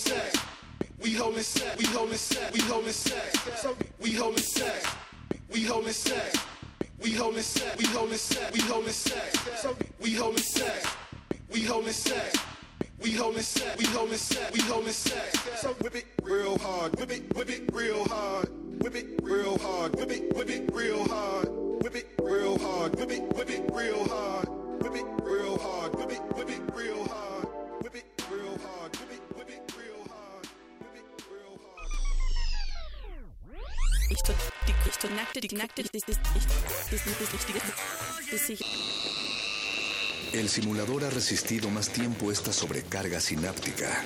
Necesitamos evacuarlo mientras se enfría. Playlisto.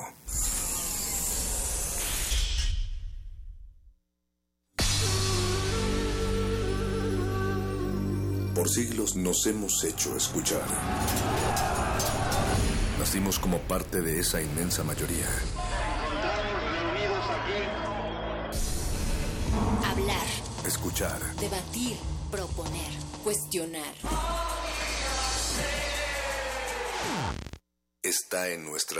Seamos instrumentos de conciencia de nuestro pueblo. Usamos el sonido porque atraviesa obstáculos, muros, fronteras. Nosotros somos la resistencia.